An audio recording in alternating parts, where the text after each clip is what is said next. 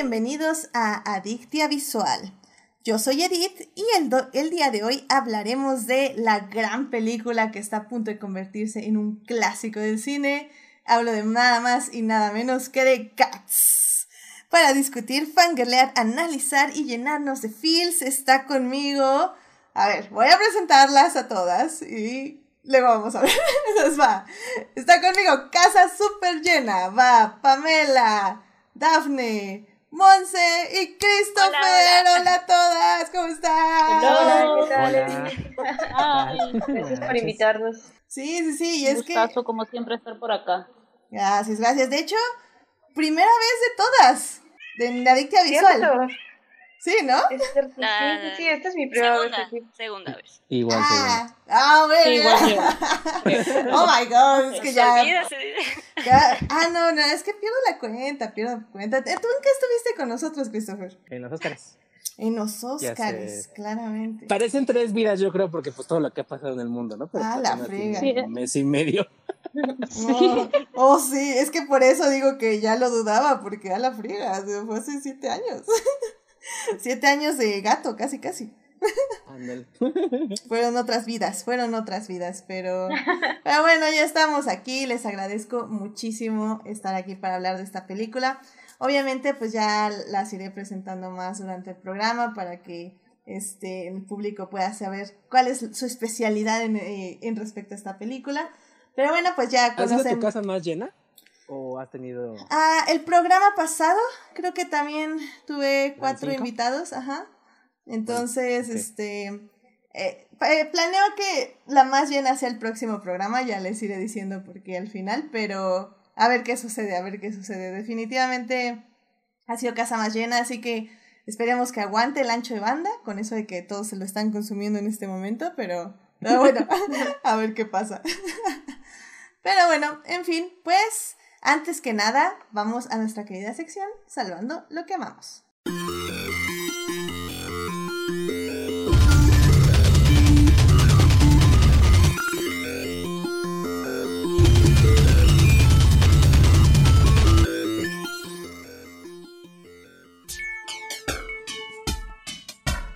Muy bien, pues ya estamos en nuestra querida sección Salvando lo que amamos, donde rescatamos algo que nos haya gustado mucho de la semana y que queremos compartir con ustedes. Así que empecemos con los veteranos de un programa o dos. Así que vamos con Dafne primero. Dafne, ¿qué quieres compartir con nosotros? Pues esta semana eh, empecé a ver una serie Netflix, una serie documental.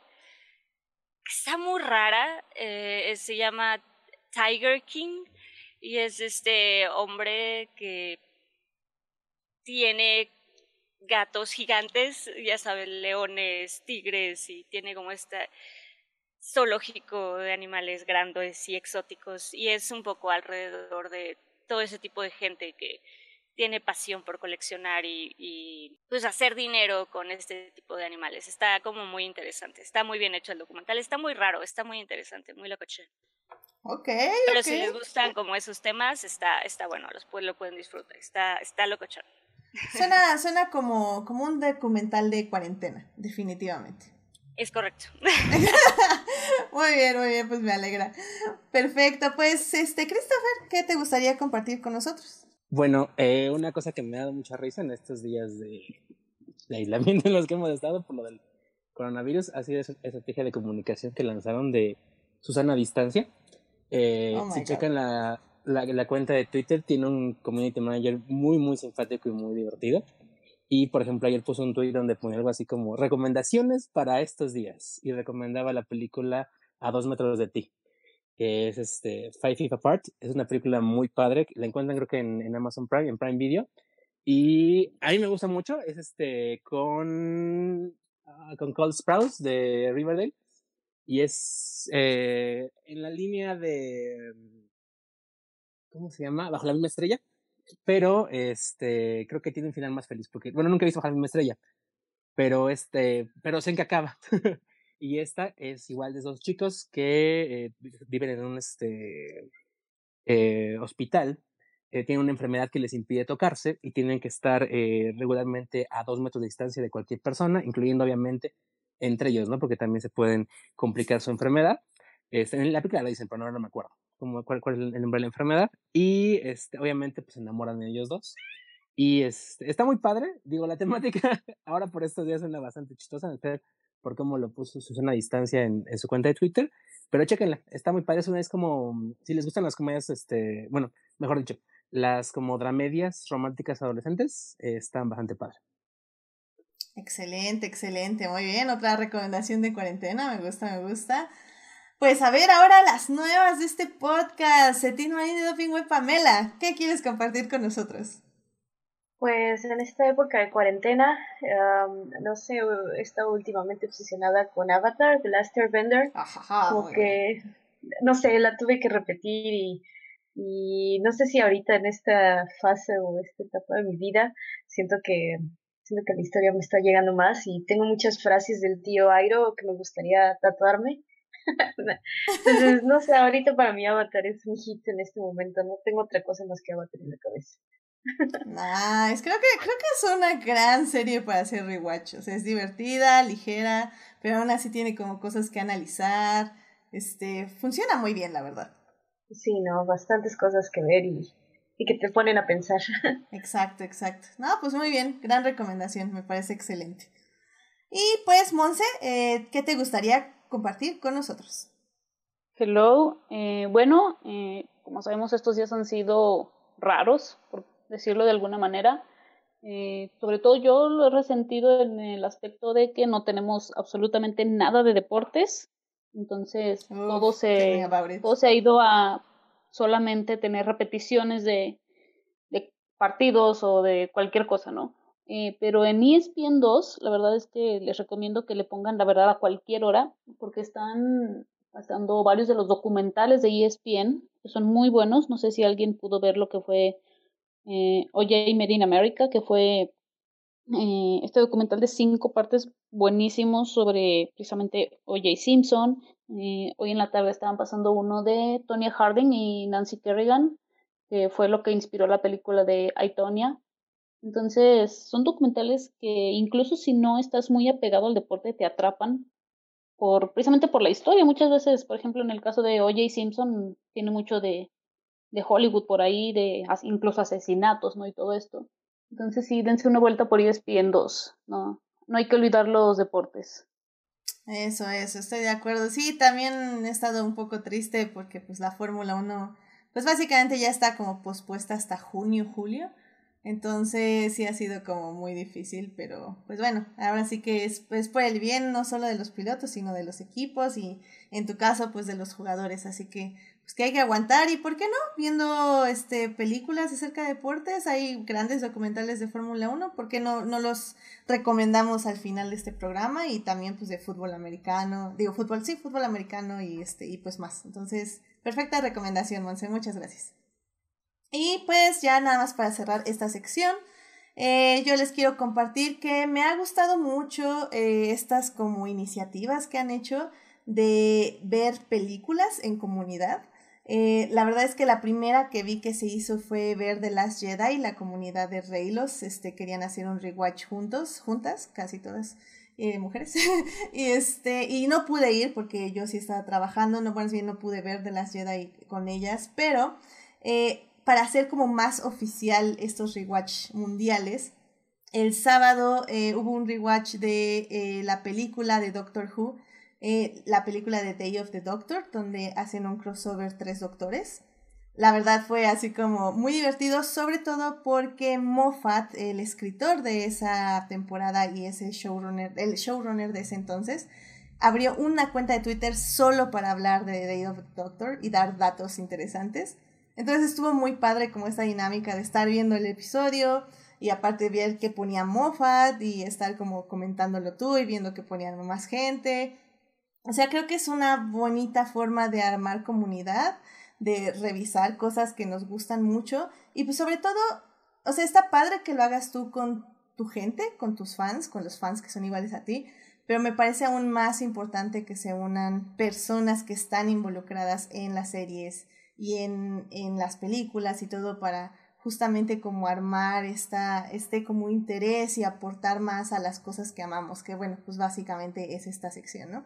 Entonces Moffat dijo muchas cosas interesantes de la serie, este, ah, por ahí en mi Tumblr está, digo, en mi Twitter está todo lo que puso en su Twitter y de todas formas les voy a poner un link en la página para que puedan ver todo lo que dijo de ese episodio. Muy bien, pues bueno, yo creo que con esto concluimos esta gran sección de Salvando lo que amamos, así que no se olviden de estar viendo y compartiendo las cosas que les gustan, sobre todo en estos tiempos de cuarentena donde hay personas que ya piensan que no hay nada que ver cuando realmente hay mucho que ver, así que sigan viendo y compártanlo con nosotros. Así que con esto nos podemos ir a lo que nos incumbe de este programa, que es hablar de una gran película.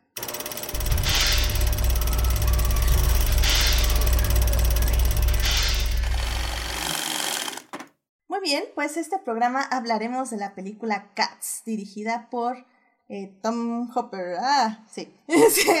Em, eh, esta película está basada en el musical de Cats, que eh, a su vez está basada, que ya me dirán en qué, porque ahorita no me acuerdo, y sí me dijo Daphne, pero se me olvidó, lo siento mucho. Este, que bueno, en su vez está basada en unos escritos de Daphne. Andrew Lloyd Webber. Ah, perdón. No, está bien. Sí, es, de Andrew Lloyd Webber, el musical, eh, pero está basado en unos poemas de T.S. Eliot. Es un libro de poemas de T.S. Eliot. Excelente. Y bueno, pues como ustedes saben, causó mucha controversia por las decisiones de animación que tomó el director. Pero bueno, eh, para hablar de esta película vamos a hablar en tres secciones. La primera parte vamos a hablar de la historia, tanto del musical como de la película. En la segunda parte vamos a hablar de la animación, esta decisión controversial. Y en la tercera parte vamos a ver el mundo después de Cats, que sí, hay un antes y un después de Cats. Tal vez es el culpable, la culpable la película del coronavirus. Lo sabremos hasta la tercera parte. Eso es lo que vamos a descubrir en este programa. Así que vamos a la primera parte. It is not a donut hole, but a smaller donut with its own hole. And our donut muy bien, pues ya estamos aquí para hablar de la primera parte que es la historia. Y es que a mí, yo vi por primera vez la película este fin de semana, este, no lo voy a negar, por eso el podcast fue hasta ahorita, esa es la, realidad. Pero eh, a mí me llamó algo la atención, porque al iniciar la película, yo nunca he visto el musical. Este, aquí ya me dirán ustedes si ya lo hayan, si lo han visto y si son fans. Eh, al, menos la única que tengo entendido que es fan es Daphne. Em, pero yo no sabía nada. Entré así literalmente a la película con toda la controversia que ya venía desde hace meses, así que digamos que ya tenía como pensadas ciertas cosas sobre la película, pero tenía la mente abierta también a que quería ver, o sea, quería ver, quería olvidarme un poco de mis juicios previos que me pusieron en Twitter y en otras redes sociales y nada, la quería pues disfrutar, es la palabra definitivamente. Y empieza la película y es presentación de gato, presentación de gato, presentación de gato, presentación de gato, presentación de gato, presentación de gato, hasta que pasa una hora de la película. Bienvenida Cat. y así como, ¿what? Exactamente. Díganme, ¿eso pasa en la obra, Daphne? Sí, ok. Creo yo que el problema básicamente fue la decisión de volver esto una, una película. Y lo digo por lo siguiente. En el musical funciona porque, como comentábamos hace, ah, bueno, comentaba hace un poco, hace un rato, un momento, está basado en un libro de poemas. O sea, literal, lo que hicieron fueron agarraron poemas, les pusieron música y baile. Esto en el mundo del teatro pues funciona y se disfruta y, lo que quieres es ver la danza y el cómo obra funciona, vaya. Al momento de transformarlo en lenguaje cinematográfico, se pierde y no tiene ningún sentido que cambien el lenguaje. A mi punto de vista, ese fue como el primer gran reto, lamentablemente no tan bien cumplido, pero siento yo que esa fue la primera decisión eh, complicada.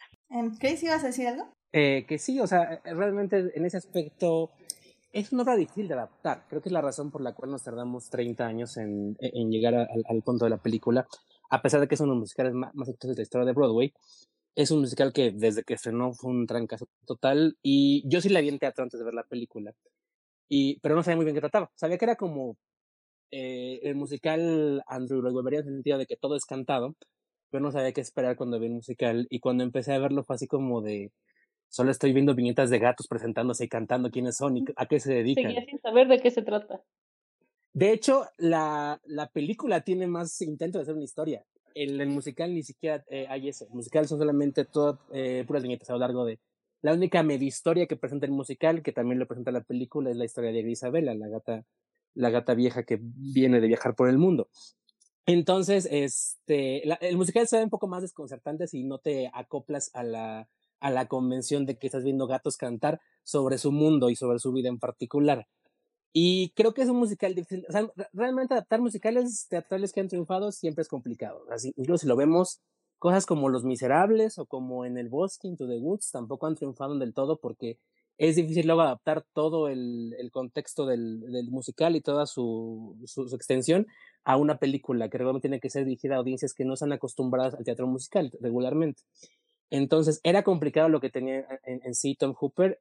A mí sí me gustó la película porque me gusta mucho el musical pero este, o sea, en cuanto a la historia, creo que ese es un problema que tiene desde que cómo la diseñó y cómo la escribió Andrew Lloyd Webber al decidir adaptar un libro de, un, un, libro de poemas, el, es el Old Possum Book of Cats, el libro de, de gatos del viejo Possum, es el nombre del, del, del poemario, y este, o sea, desde ahí viene el problema, o sea, e, era como complicado como director intentar eh, darle una historia eh, más allá de lo que pueden hacer acá, porque sería como agregar más canciones que cambiaran como la trama o no sé, o sea, era como a lo mejor traicionar un poco el, el producto y a fin de cuentas pues, ahí estaba Andrew Lloyd Webber aprobando que se hacía y que no se hacía, ¿no?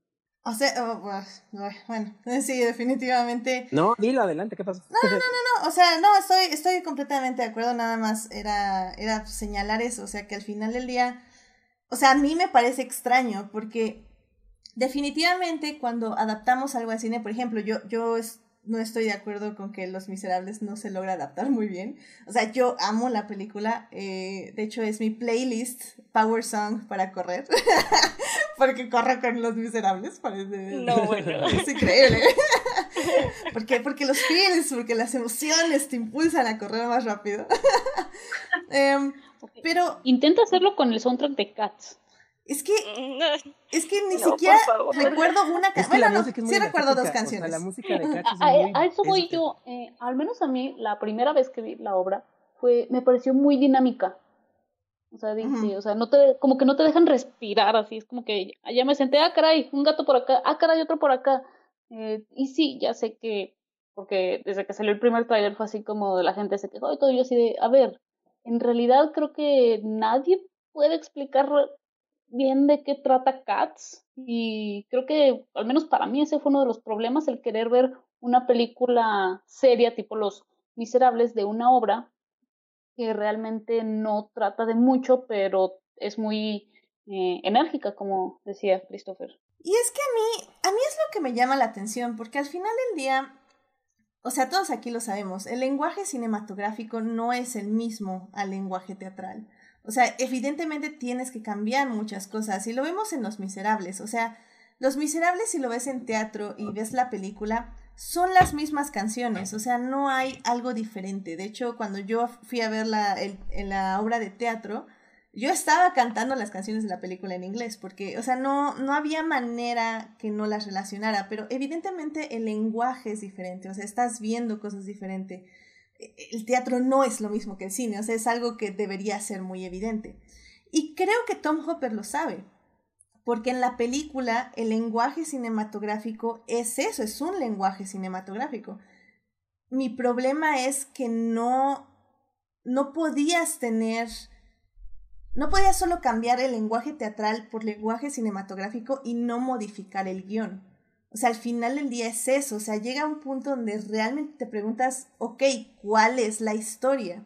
Sobre todo porque hay como muchas partes, eh, que no sé cómo ustedes lo sintieron, que no tienen esta coherencia. O sea, al inicio sí te dicen que los gatos eh, van a ir a algún lado y que ahí eh, resucitan o tienen otra vida, y eso se olvida por una hora. O sea, ¿por qué no ir en el guion especificando qué significa eso, qué hay magia, qué, por qué un gato tiene magia y otro gato no tiene magia. O sea, hay, hay como muchas tramas que yo creo que hubieran ayudado a la audiencia a tener un hilo y sobre todo un hilo emocional con los personajes. O sea, yo en mi reseña escrita lo estaba comparando con Willy Wonka. O sea, es como si vemos Willy Wonka desde el punto de vista de un Umpan Lumpa.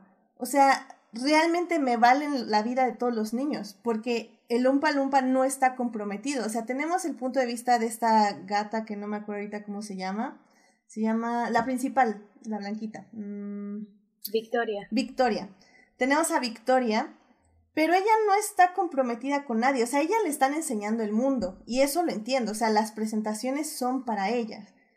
Pero ¿por qué ella no está invirtiendo, o sea, no, ella no me puede invertir emocionalmente por todas esas historias porque ella no está invertida emocionalmente, no sé si a alguien más le pasó eso.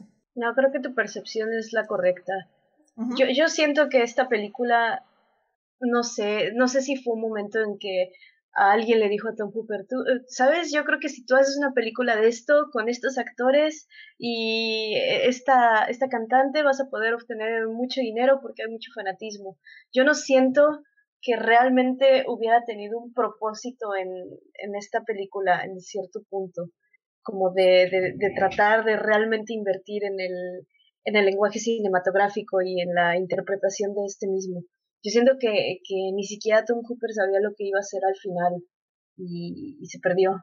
Entonces yo siento que, que mucho de lo, de lo que se presenta en la película y así, pues no sé, siento que todo simplemente fue hecho para, para estar bonito y, y efectos, porque era pues, la primera vez que trabajaba con ese tipo de efectos y, y ya, yo, yo, siento que fue más por ahí que, que por algo más. Claro, claro, que, que definitivamente es, es algo que nos vamos a enfocar en la segunda parte porque estoy completamente de acuerdo con tu valoración, Pam. Este, realmente se ve que es eso. O sea, esto no era la historia, porque si hubiera sido la historia, esto hubiera sido literalmente otra historia. Este, pero, pero sí, realmente es, es, eso es a mí lo que me sorprende. O sea, yo, yo no digo que tengas que tener un guion como Los Miserables, que es algo extremadamente complicado, lleno de muchos personajes y muchas tramas, y es, es mucha inversión empática con al menos cuatro personajes principales. Pero al menos yo esperaba como, si tienes una historia tan sencilla que ni siquiera es una historia, ¿por qué no la desarrollas bien? O sea, realmente es como cine básico 01, ¿sabes? Es como, Pero sí, o sea, realmente creo que, que ese, es, ese es el primer problema de la película. Que realmente a mí no me importa lo visual si estoy viendo una historia que me atrapa. Por el amor de Dios, veo Doctor Who. O sea, créanme, no me importan los efectos. este, al final del día, creo que la historia es lo que te tiene que atrapar. Y, el, y ese, creo yo, mi mayor problema con la película es la falta de historia. Pero bueno, este, la verdad, no creo que queremos irnos más a los efectos. No sé si alguien más, quiere aportar. Sí, pues. un pequeño comentario. Creo que a lo mejor parte de lo que te, lo que hace que funcione la obra y que a lo mejor creo que la película no logra tanto, es lograrte como eh, hacerte reír o hacerte eh, mover la patita o cosas por decirlo con las historias de... A final de cuentas, cada número musical es una viñeta donde el gato te cuenta quién es, básicamente, ¿no?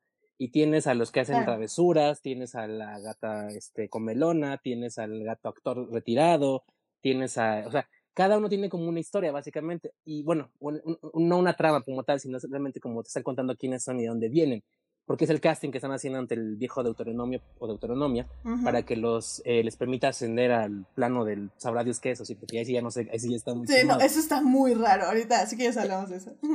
y ya nada más, yo creo que también eh, hay que tener en cuenta que este fue un proyecto que a Andrew Lloyd Webber mucho tiempo persiguió.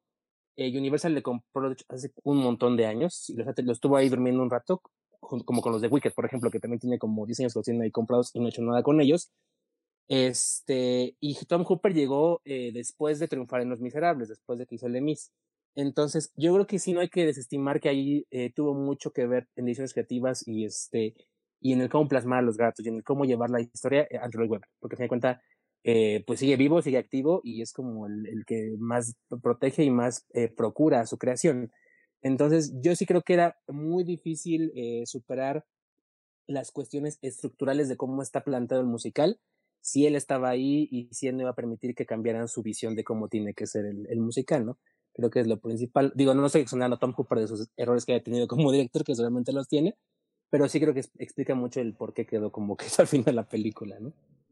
Sí, sí, sí. Sí, no, y, creo que se nota, porque al final del día, digo, mi, mi comparación con Willy Wonka también venía un poco de ahí. O sea, al final del día, la historia de Willy Wonka es estos cuatro niños tienen estos defectos eh, y este niño no los tiene y por eso es merecedor de ser el heredero de Willy Wonka. Y esa, este era un poco lo mismo, digo, ahorita, les, ahorita hablamos de, ese final, pero eh, era estos gatos tienen estos defectos y no merecen tener una renacer en otra vida. Y siento yo que no vi esa lección. O sea, sí veía las historias de los gatos, pero o sea, sí sí está ahí porque o sea, está el gato dragón, está eh, está la gata que es este procrastina y que no hace absolutamente nada. Bueno, no, bueno, entrena cucarachas y ratones, lo cual es, está bastante bien, supongo. Eh, pero bueno, cada, cada gato tiene que tener un defecto. Y siento que al final del día como que no se explora eso. O sea, literalmente podías hacer eso, podías esto hacer una historia de moraleja, de morales. Y hubiera funcionado súper bien. Pero pues como dices, o sea, realmente hubo como esa falta de visión de qué historia querías contar. Y, y, sí, probablemente se debe a todo esto creativo, porque digo, también nada más así, para terminar, ¿qué fregados? ¿Cuál, ¿Qué es el premio? O sea, el premio es, ¿te vas a morir para resucitar? ¿Ese es el premio? ¿Alguien entendió ese final? que me lo explique, por favor. Yo sentí que al final mataron a la gata para renacer en otra vida. Esa fue mi interpretación. Entonces sí, es creo eh, eutanasia. Cats es tan compleja, sí, usé la palabra compleja con Cats, que queda la interpretación de cada quien al final y creo que ni Tom Hooper ni nadie sabe realmente qué es lo que pasa al final. Oh my god, porque en serio cuando la vi así alejarse dije, wow, la van a matar. Wow, ese premio está muy cañón, es muy millennial. Muy bien. Sí, Me gusta. Siempre se ha manejado que es como abierto lo que quieras interpretar lo que le llaman la ascensión o ir hacia arriba, se interpreta como un renacimiento, o como una reencarnación, básicamente. Pero eso, o sea, siempre ha sido algo que se ha quedado a interpretación de, de la audiencia que vea. Digo, a lo mejor podemos pensar que nada más fue en su globo y llegó al lado del río y pues siguió viviendo su vida, ¿no? O, o, o, o que sí murió renaciendo otro gato, ¿no? Pero pues siempre ha sido como que bastante... Es la parte como más mística y, este... es, es, es, parte de la mística que, que, que deriva como tal de, de, la obra y que viene incluso desde el punto de por ejemplo, en la primera canción donde hablan de los gatos helicales y cada gato tiene tres nombres. este, creo, creo que viene, viene ahí un poco esa como esa mística que le conocieron al gato, ¿no? Que siempre ha tenido como en la cultura popular como que un, un trasfondo que es, va más allá de que sea un simple este, eh, mamífero, ¿no? Como, como todos nosotros. Claro. pero sí, está fumado. No, no, pero la verdad, ahora que lo dices, sí, sí suena muy coherente y muy bonito en el aspecto de que, como bien decían ustedes, o sea, esto está basado en poemas. Entonces, a veces traducir poemas a la literalidad suena ridículo, porque al final del día los poemas son emociones, son sensaciones, eh, son vivencias eh, traducidas a palabras, a, a símiles, a metáforas. Entonces, pues sí, o sea, creo que si traduces justamente la idea de reencarnación o de de, pues sí, de, de, otra vida, de tener una segunda oportunidad, porque es realmente lo que todos están pidiendo. Los personajes están pidiendo una segunda oportunidad, unos porque están cansados de su vida, otros porque quieren cambiar su vida, pero bueno, Giselle eh, realmente lo que quiere es una segunda oportunidad, eh, una, una oportunidad donde pueda dejar atrás sus errores y, o bueno, al menos eso fue lo que entendí, porque así como que digan, uy, ¿qué backstory tiene? Pues tampoco, ¿no? Pero este, y, y, y, continuar a una vida donde donde pueda seguir y pueda rectificar y pueda ser feliz. O sea, eso es, eso es muy bonito. O sea, en poesía es, es bonito y creo que se maneja en muchos libros. Pero en pantalla sí se ve muy ridículo. Incluso ahorita que lo pones así, me, me, viene, a, me, me, viene a la memoria que de, de, todas las canciones, la única que no es un poema es Memory, que es el solo de Grisabela, donde cuenta su vida. Y creo que eso viene de la misma complejidad que tuvo en su momento, eh, luego cuando hizo la, la, la obra, porque necesitaba darle más enfoque y más dramatismo al hecho de que tú empatizaras con Grisabela la gata y entendieras que, su, eh, que, era la que tenía que ganar porque era la que se lo merecía más, ¿no? Por así decirlo. Entonces, creo que la razón por la cual Memory es, no es un poema adaptado, sino que es una canción completamente nueva que subió él junto con, no me acuerdo el letrista, para la, para la película fue para esto, para poder darle coherencia a la historia y darle como esa validez a Grisabela de, de que te das cuenta de que exactamente, de que ella es la que merecía la ascensión, porque es la que había tenido una vida como más este, difícil. A fin de cuentas, porque era una gata que había salido del barrio donde vivían todos esos gatos y había ido a vivir pues, por muchos lugares, había conocido, había tenido fama, fortuna, pero también tenido este, problemas y dificultades, y es la que ya regresaba después de todo este tren de vida y quería como únicamente un, un cariño, ¿no? Un, un, apoyo que no encontraba en ese punto en los demás gatos, hasta que les cuenta su historia y se lo gana. Pero bueno, en esta parte de, de, de adaptarlo, eh, me acordé de que Memory es el único número que no es un poema. Yo creo que es por eso, porque tenían que darle como más sentido a la historia y así como de, mira, ahí es la que sufre la que, o la que se merece más ese, esa ascensión, ¿no? Que es la que se acaba ganando. Sí. Eh, igual también por ahí Beautiful Ghosts, ¿no? Que es la canción que compuso Taylor Swift, que ella uh -huh. creía que iban a llegar a los Oscars, pero, oh, sorpresa, hello Razzies, hello Razzies. Eh, pero Beautiful... Yo también pensé que iba a llegar a los Oscars. Yo cuando Universal dije, este va a ser quien vive entre el tío Elton y, y, y Taylor. Pero pues no. El tío Elton ganó muy fácilmente su Oscar. Sí, lo, los Oscars y me le, gustó mucho, ¿eh? Le tenían miedo al éxito. Yo creo. A mí me gustó mucho. Yo no sé qué esperar de Beautiful Ghosts. Este, y me gustó mucho la canción. O sea, embona muy bien dentro de la trama, te da como esta perspectiva de parte de Victoria. Y la letra es muy bonita. O sea, la letra es muy, de muy bonita. De hecho, vuelvo a lo mismo. Una película en la que casi nada tiene sentido, la canción sí tiene sentido para la, la historia que se está intentando contar. Sí, de hecho, yo creo que justo ahí es cuando empieza a tomar sentido un poco la historia, que extrañamente es a la hora 15 de la película. Pero, pero sí, estoy de acuerdo que con la canción de Taylor Swift, eh, luego la del gato mago, que ahorita no me acuerdo cómo se llama. Mr. Mistopheles. Mr. Mistopheles y, y bueno, ya la gran Jennifer Hudson este, con Memories. O sea, no, no digo que me hicieron sentir algo, pero al menos fue como, ok, aquí está la película. O sea, esta era tu película. Y eso a mí me parecía como interesante. Y es que al final del día, pues sí, o sea, la película tiene muy buenas voces, o sea, no, no lo voy a negar, ninguna me hizo sentir absolutamente nada, pero tiene muy buenas voces. Está pues James Corden, que bueno, no tiene una gran voz, pero la verdad es bastante divertido escucharlo siempre. Está Judy Dench, que eh, no canta, pero, o sea, lo intenta. Fue la Russell Crowe de esta película. Oh my god, sí. Y eso que amé a Russell Crowe, ¿eh? O sea, yo lo defiendo con mi alma en Los Miserables, pero estoy de acuerdo, sí, definitivamente. No. Pero bueno, sí, tuvo a Jennifer Hudson, obviamente. A Idris Elba estuvo ahí también. Eh, Jason Derulo. Rebel, Rebel Wilson. Uh -huh. Ay, Rebel Wilson. Y pues bueno, o sea, sí es un cast bastante grande que creo que en, en eso querían como enfocarse. Y a McKellen se nos olvidaba también. Ah, claro, claro. Don Gandalf. Sí, que también lo hizo bien, o sea, la verdad. Creo que fueron los que mejores actuaron, eso de, de estarle, estarse lamiendo la cara a otra gente. Era casi, ok, ok, ok. Nada incómodo, pero ok. Ok, I guess.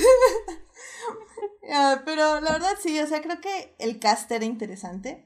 Eh, como digo, otra vez como esa pelea entre qué queremos, queremos voces, queremos actuación o queremos baile. Creo que es algo que nunca en toda la película no supieron pelear. Pero creo que eso ya lo podemos discutir en nuestra segunda parte. Así que vamos a hablar de la animación. Blow that piece of junk out of the. Muy bien. Si no, no te preocupes. Es ok, animación. Y es que, como bien lo estábamos diciendo, Cats podía haber pasado por esta película que no tenía historia, pero pues que más o menos lo logró y etc. y etc. Y ya, el mundo hubiera permanecido exactamente igual, hubiera recibido unas malas críticas, eh, unas no nominaciones al Oscar y todos hubiéramos sido felices. Pero sucedió algo. Y es que aquí voy a decir que fue Tom Hopper porque pues es el director. Decidió un pequeño detalle. Y ese pequeño detalle fue, quiero gente como en, en la obra de teatro. O sea, que sean gatos, pero que sean gatos no de trajes, sino gatos digitales. Y, y, y, quiero que bailen y quiero que haya cucarachas bailarinas con caras de personas. Ratas. Ratones con caras de niños que amenazan que se los van a comer toda la película, lo cual es como... ¿Cómo pueden odiar esa película? Escucha lo que estás diciendo. ¿Cómo puede tener haters? Escucha, o sea, es tan raro, es tan no sé, ni siquiera sé cómo describirlo y han pasado meses. y es que, mira, voy a, o sea, la verdad, mi hot take es que la animación no está mal. Ese es mi hot take, porque no está mal. O sea, hay momentos que realmente yo la veía y decía, es que está bien, o sea, me acostumbraba. Y decía, pues sí, ya, vivo en este mundo donde los gatos tienen un tamaño equivocado, donde andan en dos patas con cabezas desproporcionadas, pero está bien, o sea, ok, ¿sabes? No me, no me parece mal. El problema es que hay ciertos momentos que dices, Dios santísimo, ¿qué está pasando? Hay algo mal, pero como que no sé qué es. Y luego es como, tiene un abrigo de la piel de gato que se abre y sale un vestido con su piel de gato, o sea, como por, ¿what? O sea, y luego es como a Idris Elba se quita el, el, abrigo y digo, ok, ¿está desnudo? ¿No lo puedo ver? O, o, o, no, o yo digo, yo me pregunto, ¿por qué usan tacones? ¿Por qué usan Converse? ¿Por qué Judy Dench tiene un anillo? ¿Por qué Jason Derulo de repente está hablando de su pene? Tengo tantas preguntas de esta película y no sé si quiero saber las respuestas. Eso es lo mágico de esta película. Yo digo que aquí la que nos puede ayudar es Pamela. Pamela, cuéntanos, ¿sabes alguna de las respuestas de Monse? no sé. son, muchas preguntas que también tuvimos al momento de, estar pues en la producción, que no entendíamos por qué o qué estaba pasando. Nosotros, o sea, recibíamos los modelos 3D, eh, hacíamos una técnica que se llama rotoanimación, que es básicamente estar calcando sobre lo que, o sea, ahora sí que seguir el movimiento de lo que los bailarines realmente estaban haciendo.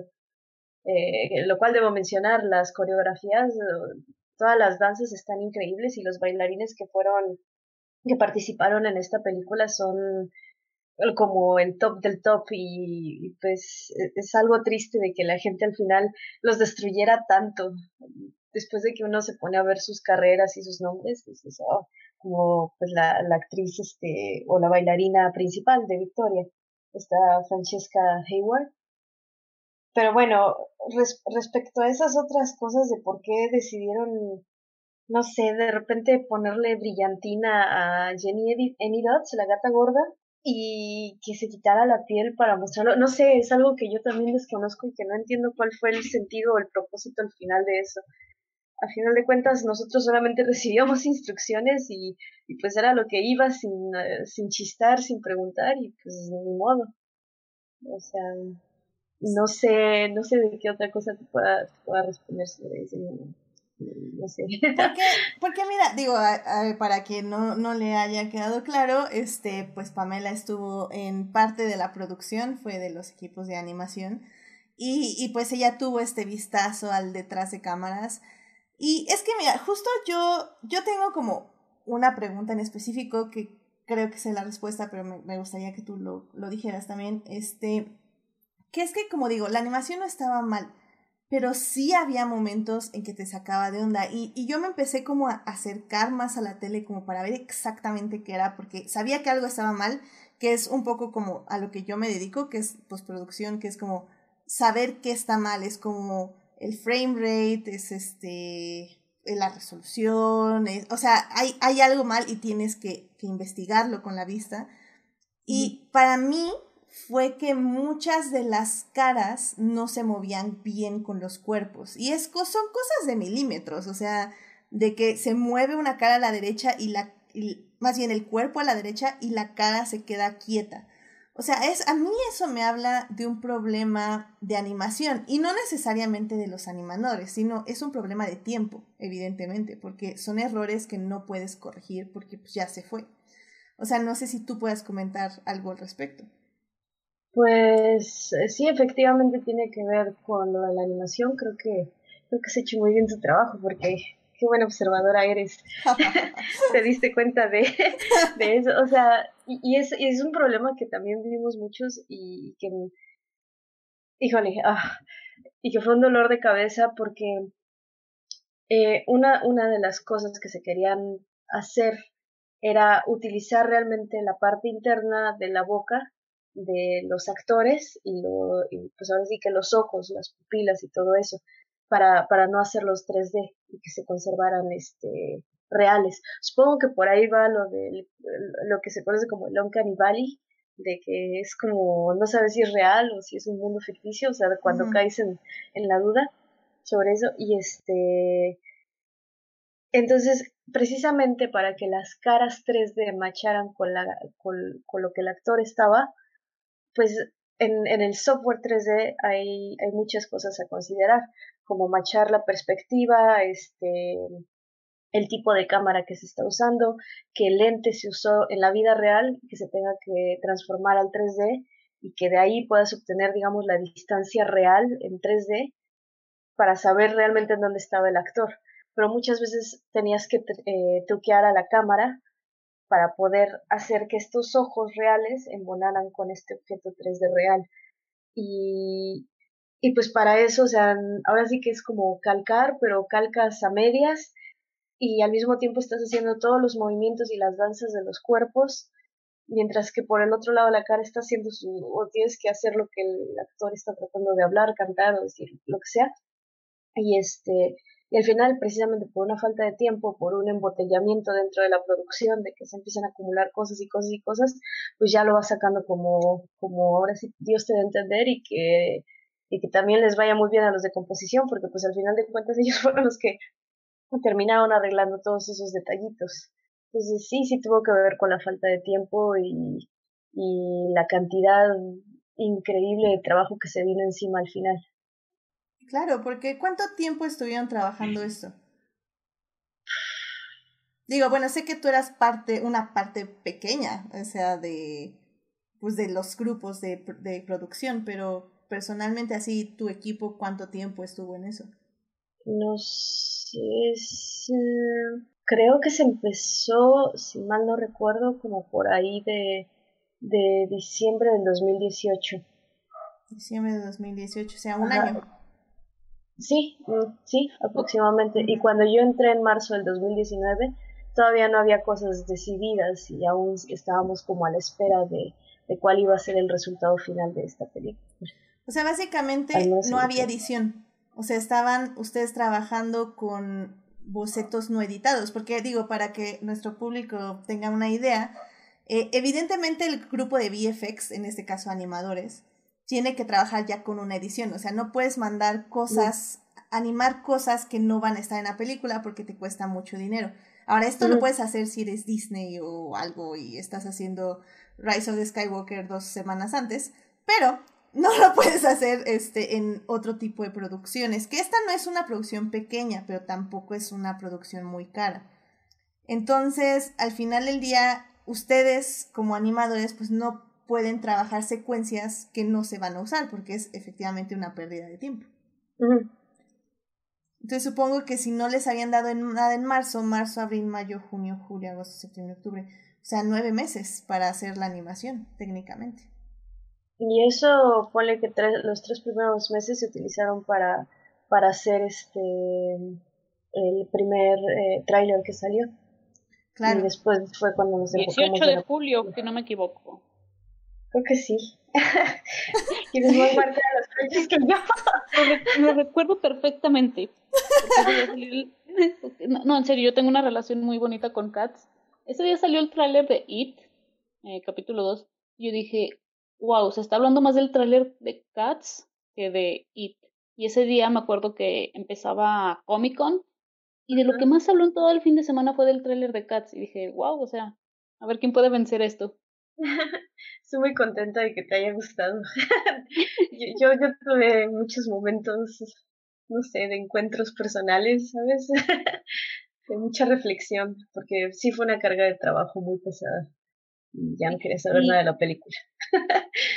algo que a mí me llamó mucho la, la atención fue ver, eh, justo en la premiere, creo que fue en Londres, de la película, eh, Tom Cooper eh. decía, ah, sí, apenas ayer terminé de dar los últimos toques, o no me acuerdo qué, cuáles fueron sus palabras exactas, y dije, ah, caray, ¿qué, qué, qué pasó? sí, yo también quedé súper sorprendida, porque creo que fue en Nueva York o en Londres, ya, este, creo que fue en los dos, porque recuerdo que eh, ahorita donde yo me encuentro pues es en Montreal y pues, decíamos, o sea, nosotros estamos aquí, ellos están ahí en Nueva York y se supone que la premier va a ser ahorita cómo, cómo está funcionando esto.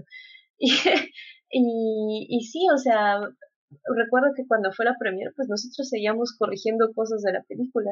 Estábamos en la oficina y estábamos arreglando manos, pies, este, detalles de las caras y los de composición igual estaban este, haciendo muchísimas horas de trabajo extra para terminar detalles. Y, este, y nosotros nos preguntaban, ¿cómo es posible que estén haciendo la premier si, si todavía seguimos aquí trabajando y todavía tenemos como una semana más para, para terminar todo esto? Pero pues al parecer hoy en día con la tecnología pues ya simplemente puedes este, subir cierta versión y conforme va pasando el tiempo, este, ahora sí que ciertos updates se van presentando en las películas.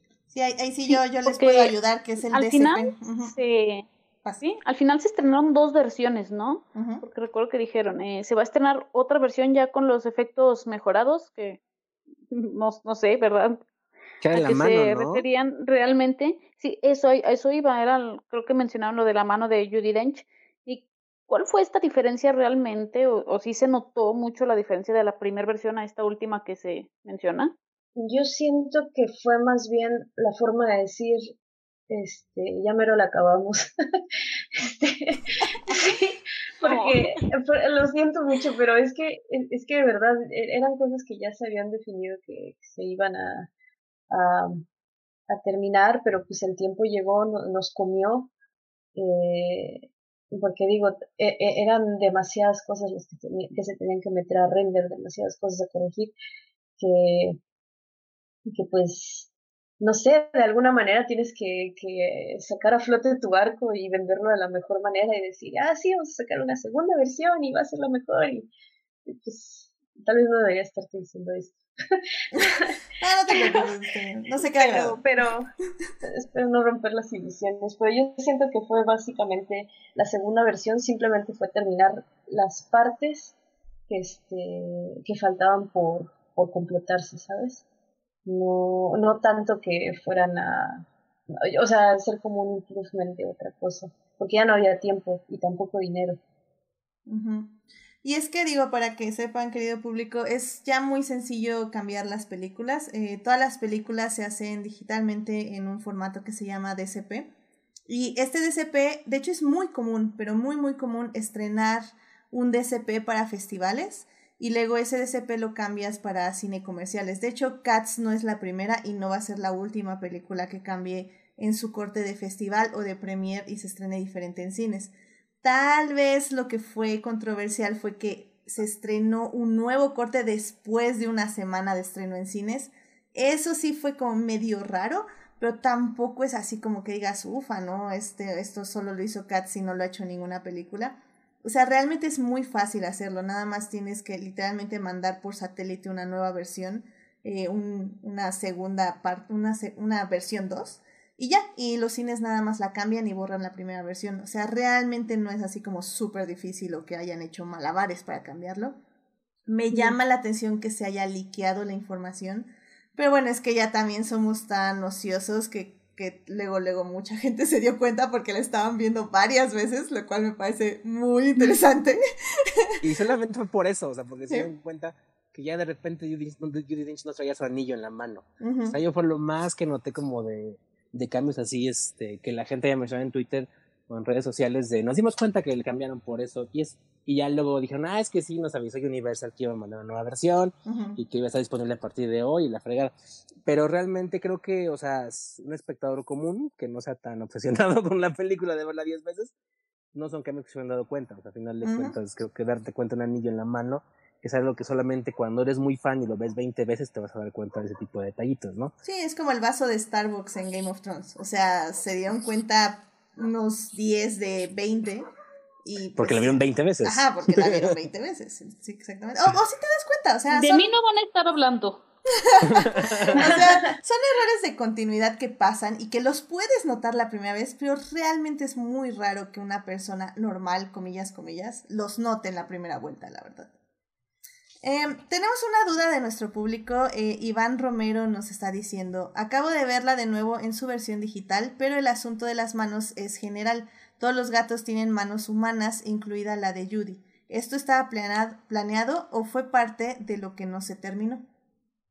No, eso sí estaba planeado, que tuvieran las manos y pies humanos, porque este algo que se había pedido de parte de los bailarines era respetar precisamente, sobre todo los pies, por la estética y el trabajo que le ponen para tener ciertas formas este, al momento de hacer sus coreografías. De hecho, por ejemplo, Victoria pedía en, particular que, que este, no arruináramos la manera en que mueve sus, sus dedos eh, gordos de los pies, eh, porque le tomó muchísimo tiempo dominar como, como una manera de manipular cada dedo del pie no sé, por un rato me puse a jugar así también con mis pies, tratando de, mover los dedos a mi voluntad y pues sí, sí toma mucho tiempo de, entreno, de entrenamiento. Pero bueno, este, el punto era dejar estas manos y pies este, tal cual como, como los bailarines lo querían mostrar y simplemente sustituir el resto del cuerpo con la, con la anatomía de, del gato humano. Ah, mira, qué, qué interesante, porque sí, hacia el final del día creo que eso es lo que más resalta. O sea, digo, eh, yo no me fijé tanto en manos y pies, la verdad me fijé más en las caras, porque ahí era donde yo veía que estaban los problemas más graves. Y creo que también no ayuda como esta decisión de quitar las proporciones de las caras. O sea, por ejemplo, a mí el gato que más me funciona es el mago Mistófeles. Mistófeles. Mistófeles. Este, él me funciona muy bien. O sea, su chamarra le da como un cuerpo humano, tiene buenos movimientos de gato. Su cara es como la parte de arriba, los pelos sí le da el aspecto de gato, pero todo lo que es la el yo, el, este, la quijada eh, y los cachetes son humanos y funcionan muy bien para sus expresiones. Creo que el problema viene más bien con todos los otros gatos que el pelo los hace ver como... Es que no es un pelo uniforme, es como un pelo tratando de hacer la forma de la cara, pero no estás haciendo la forma de la cara. O sea, creo que ese, ese es como el, el, problema, siento, ¿no? Como algunas decisiones de que ciertos gatos tenían que tener ciertas formas y otros no. No, simplemente decía de que no, no sé realmente eh, qué fue lo que los llevó a decidir eh, pues ese diseño, a decir que será pues la forma en que querían ver a los actores. Y y siento que, que, faltaron, no sé, yo siento que hasta si le hubieran agregado la naricilla de gato, tal vez se lo hubieras creído un poquito más. claro, como más, más de rasgos gatunos, definitivamente. Eh, hubiera, es que siento yo que en estas cosas o tienes que irte con todo o, o, o con nada. O sea, realmente si vas a hacer algo raro, hazlo raro. O sea, digo, esto fue raro, pero pudo haber sido más raro, o sea... Pero sin querer queriendo, ¿no? Sí, ajá, exacto, o sea, como que le salió raro por error, o sea, pero si lo hubieran hecho realmente raro, ufa, no sé, siento que hasta hubiera hecho, sido un éxito. lo siento, pero creo que al contrario, y ahorita más adelante voy a explicar por qué creo que Cats al final sí va a ser un éxito. Tal vez no hizo los millones que se esperaba en taquilla, no recibió eh, tantos premios. Bueno, al final recibió los mismos Oscar que el irlandés, ¿verdad? Pero creo que es esta, todo esto lo que va a ser la, a la película especial en, en unos años. Porque va a dar de qué hablar, yo lo decía en la semana. eh, muchas películas, incluso ganadoras del Oscar, eh, darían mucho porque se hablara todavía a estas alturas de, de ellas. Ah, ok. Sí, sí, sí. Bueno, eso ahorita lo exploramos en la tercera parte definitivamente, pero... Pues, Yo lo que quería decir es que siento que la película se siente como una combinación desafortunada eh, de dos cosas. Una es de un eh, diseño de producción que no terminó de cuajar, que es todo lo que tú mencionas, usted básicamente. Y otra es, yo creo que sí, eh, el conflicto de tiempo que tuvo Universal para crear sonara en diciembre y, y, a lo mejor que el, el, presupuesto, yo creo que sí influyó. O sea, fue como, por un lado, no tenían como muy bien claro cómo querían que se vean los gatos físicamente y por otro lado, les faltó a lo mejor meterle más dinero para que tuviera más tiempo, para que tuviera como más desarrollo y a lo mejor lo que hicieron se viera como con mucha más naturalidad. Por lo menos me da gusto que en el caso, por ejemplo, de Edith, me di cuenta que sí entró en la convención, porque mucha gente decía algo así como de, ay, es que es pesadillas este, para dormir y, y, no me perturben mis sueños más profundos y así como de, no, o sea, tienes en la convención de que son gatos humanizados que cantan y bailan, la película te va a gustar, bueno, por lo menos te vas a querer, por lo menos, o entras en la convención. Y, y, y, por lo menos creo que no ha tenido pesadillas en sus sueños más este tranquilos de que un gato este con, con cucarachas llega a bailarle, ¿no? Y cosas por el estilo. Entonces creo que a mí la animación no se me hizo tan este eh, perturbadora como mucha gente lo marcó y, y, y no se me hizo de hecho eh, eh, netamente este eh, aborrecible como mucha gente también la, la criticó, ¿no? A mí sí me gustó, digo, o sea, tiene limitaciones y yo creo que si Universal le hubiera echado unos 70 millones de dólares más, a lo mejor hubiera quedado mucho más este, espectacular, por así decirlo, eh, porque esta película costó 75 millones de dólares, más o menos, es lo que estaba leyendo, que, que, que costan 75 millones de dólares, que es un presupuesto mediano para estándares de, de, de Hollywood actuales, no es un presupuesto tan, tan grande, ¿no? Entonces, a lo mejor, y obviamente dándoles más tiempo, porque sí, cuando pues, las cosas nunca salen bien y acaban haciendo los osos que hicieron estos de que todo el mundo se enteró que cambiaron las copias y cosas por el estilo.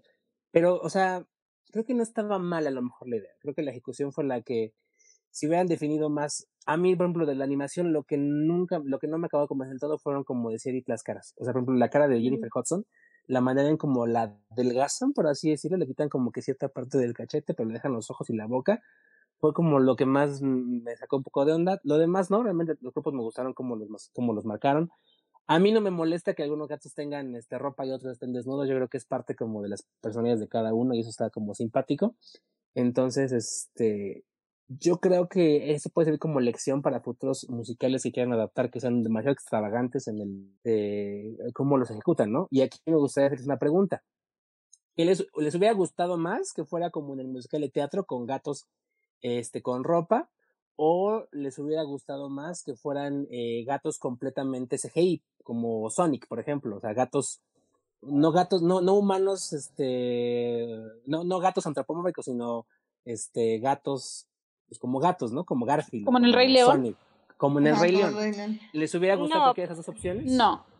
Digo, yo personalmente creo que lo que funciona de Cats desde su origen es la danza, justo como comentaban. Por eso a mí también creo que en la animación no mole, o sea, los pies y las manos es lo de menos y me parece muy sensato que los bailarines hayan querido decir como no, eso hay que respetarlo y dejan, dejemos esa parte porque justo es la danza y es el movimiento, es el movimiento del cuerpo queriendo volverse pues lo que hace bonito, por lo menos la coreografía y la danza en Cats, creo yo. Entonces creo que como eh, CGI como el Rey León o como Sonic no hubiera funcionado, para, o sea, menos hubiera funcionado. Sí, creo que no. Yo personalmente. Sí, yo pienso igual y también pienso que si hubiera sido como en la puesta de escena, que es básicamente eh, me pongo un disfraz de gato, hubiera sido pues básicamente nada más grabar la, la obra, ¿no? Entonces fue un experimento que al final resultó en eso, y como dices, esto le va a servir de experiencia para los próximos musicales, que creo que también Universal está haciendo lo que es Wicked. ¿Es Universal o no me acuerdo quién? Sí, es Universal quiere hacer Wicked. Y pues aquí, Wicked tiene un montón de animales fantásticos. Tiene, digo, obviamente el Faba, pero pues también tiene a los, este, ay, ¿cómo se llaman? Los que son mitad cabra y mitad humano. Bueno, eso, que tiene mitad cabra y mitad humano. Sí, como el Hércules, este. Ah, ahí date. Pero siento que en Wicked lo tienen un poco más, eh, bueno, nunca es fácil, vaya, pero entre comillas, ya que pues es un mundo fantástico. Como que siento que el lenguaje cinematográfico está más familiarizado con el mundo de brujas y animales que hablan. No sé, siento yo que es, es, es más fantástico y, el lenguaje de cine es más Y hay una historia un poco más definida, sí. Yo creo que para... sentido. Sátiro, ya, perdón. Paso. ah, eso. Yo creo que para Cats siento que hubiera funcionado que hubieran sido personas con el disfraz de gatos, pero sí haber dejado las orejas y las colas como CG. Siento que eso no sé, a lo mejor hubiera todavía realzado más el performance de los bailarines, porque, no sé, habiendo visto la película sin todo el CG, a, mí me fascinó mucho ver a los, a los bailarines lo, que estaban haciendo y, y muchas veces siento que con el 3D y con las prisas de, de hacer todo 3D, siento que muchas cosas se perdieron. Sí, porque por ejemplo, en el chat Marcela nos está diciendo que le gustó mucho la escena del bailarín de tap, es impresionante, excelente interpretación. O sea, creo que creo que por ejemplo yo me perdí mucho de la danza, o sea, no la quiero volver a ver, pero si tuviera que volverla a ver. ¿Por qué? Yo creo que me fijaría más en las danzas. O sea, creo que me perdí mucho tiempo viendo animación y viendo las selecciones de cámara y de ángulos y etc, etc, que realmente me perdí mucho del baile. O sea, realmente yo no vi baile. Yo vi es que de las otras cosas. Y eso, y eso es Cats, es baile. Eso es Cats. No, y, y, ¿no el, el, el, piecito así, algo así, así de, ay, con la canción. ¿Cómo? ¿No moviste el pisito con una canción, una cosa por el estilo? No.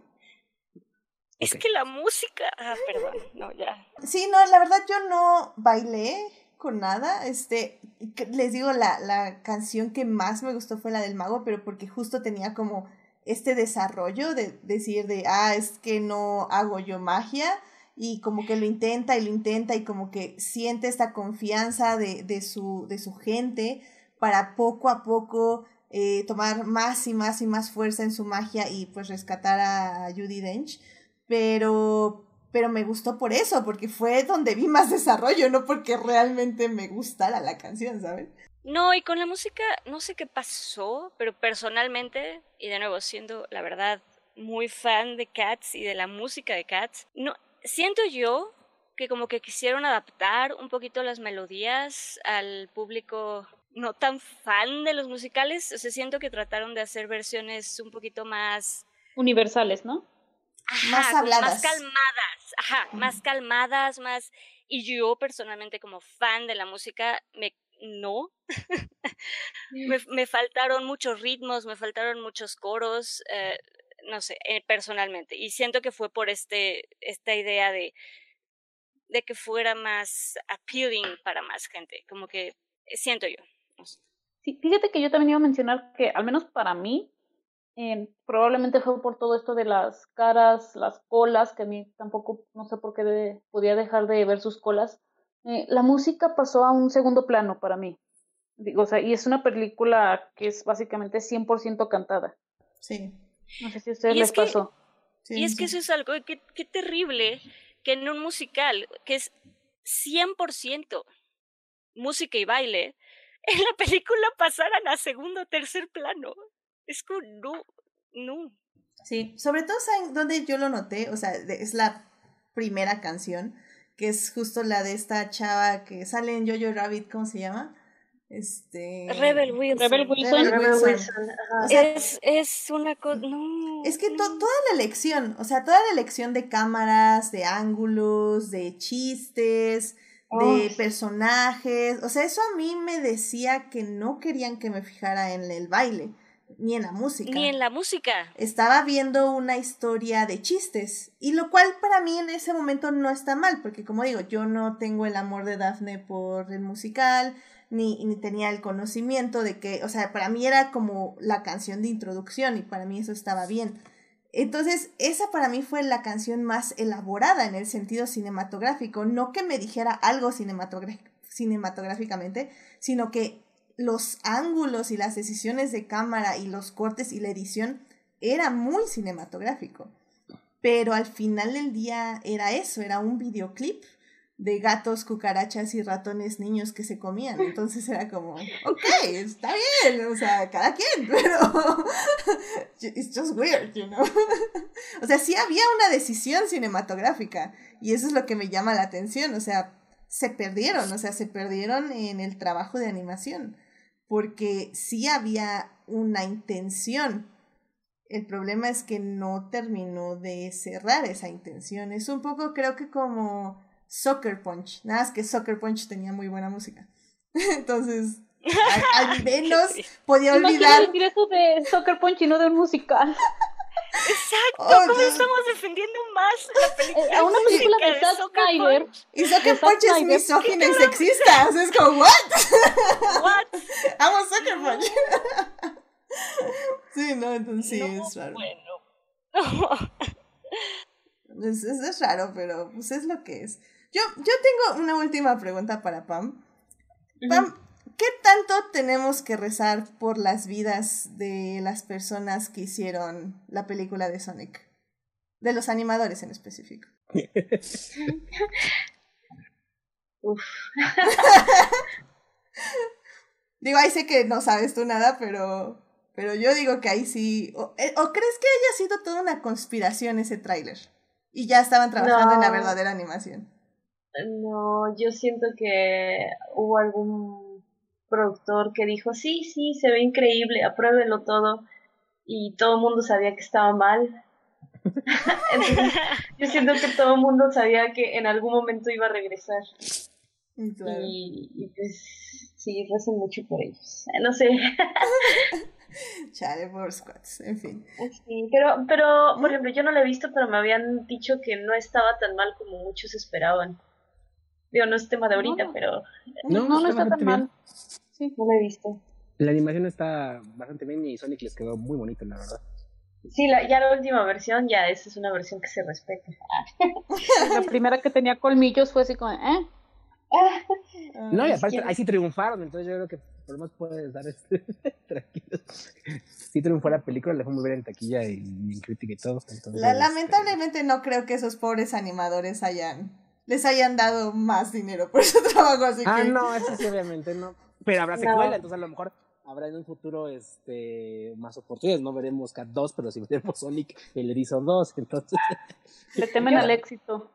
Yo creo que la razón por la que eh, la que era más este, factible poder cambiar a Sonic es porque solo era un personaje al que tenías que cambiar. En el caso de Cats, que muchos decían, eh, ¿qué pasa si, si sucede como en Sonic, ¿no? Que todos quieren rastrear a los personajes, bla, bla. Simplemente no se iba a poder porque había shots en los que tenías a 40 gatos en un, así, en unos 30 segundos o 10 segundos. ¿Cómo, ¿Cómo debes invertir tanto dinero otra vez en hacer los renders de 40 gatos en un shot? Entonces, pues no, no era posible en ese caso. Entonces, nada más como haciendo la pausa cultural, sí es técnicamente, o sea, sí, le podemos creer a, Paramount cuando dice que en tres meses cambiaron toda la película o todas las tomas de Sonic de la película, o sea, sí es viable técnicamente para tirar el rumor de que era un knockoff publicitario. Pues sí, sí es posible, pero ah, con un costo muy alto, ¿sabes? En cuestión de, de las personas que estaban trabajando en eso. Porque también es eso, porque Paramount dijo que le salió en 5 millones de dólares, una cosa por el estilo. O sea, básicamente dijo, ¡ay! Ni costó realmente nada. Entonces, o sea, no costó nada porque ah, esas son otras broncas y tiene que ver más con las empresas. Pero ah, este, pero o sea, el costo fue humano, por así decirlo, pues, para, como decía, la pobre salud mental de los este, animadores. Sí, y, y básicamente porque este tipo de empresas tienden a agarrar muchísimos juniors eh, gente que apenas va empezando en la industria, pues son las, que, son las personas que dicen, sí, yo puedo, yo puedo, y, a las que les pagas menor, eh, les pagas mm. menos que a los demás. Entonces, tienes más juniors, pagas menos y puedes producir eh, como maquila. O sea, es, digamos, factible. Por ejemplo, la animación de Cats, así, cuando entramos de lleno, fue, fue hacer este overtime, horas extras, lo que fue septiembre, octubre, noviembre. En esos tres meses fue el full de animación. Y ahora extras hablamos de cinco o seis horas extras. Pues, no sé, ah, dependía de la persona, pero o sea, eran, eran turnos de que iban de las nueve a medianoche y de, lunes a domingo, o sea, sí, sí estuvo muy matón. Entonces probablemente las personas de Sonics, pues sí, sí lo pudieron hacer, pero pues el costo pues es, es alto en cuestión de, de, cómo están utilizando a las personas. Y bueno, eso ya es más un dilema ético, sí, pero sí. Pobres animadores, Cari. No puede ser. ¿Ven? Por eso no ataquen a los animadores. Ellos no tienen la culpa. Echen la culpa a Tom nunca. y al estudio. 100%. 100%. Sí, no, nunca. Sí, no, no, no. No, qué horror, qué horror. Pero bueno, esperemos que estén bien. Al menos sabemos que los de Cats sobrevivieron. Eh, algunos, al menos, este, no todos, pero sobrevivieron la mayoría. Aquí seguimos. Que bueno, que también estuvo luego esa controversia de que, pues justo, ¿no? De, de la, todas las empresas que quebraron después de sacar la película, que pasó también con El Rey León, que también fue una, pues es algo que hay que comentar y que hay que, que hay que analizar, pero, pero pues sí, lo dejamos igual para otro podcast. Pues vamos ya rápidamente con la tercera parte. Eh, vamos a hablar de el mundo después de Cats.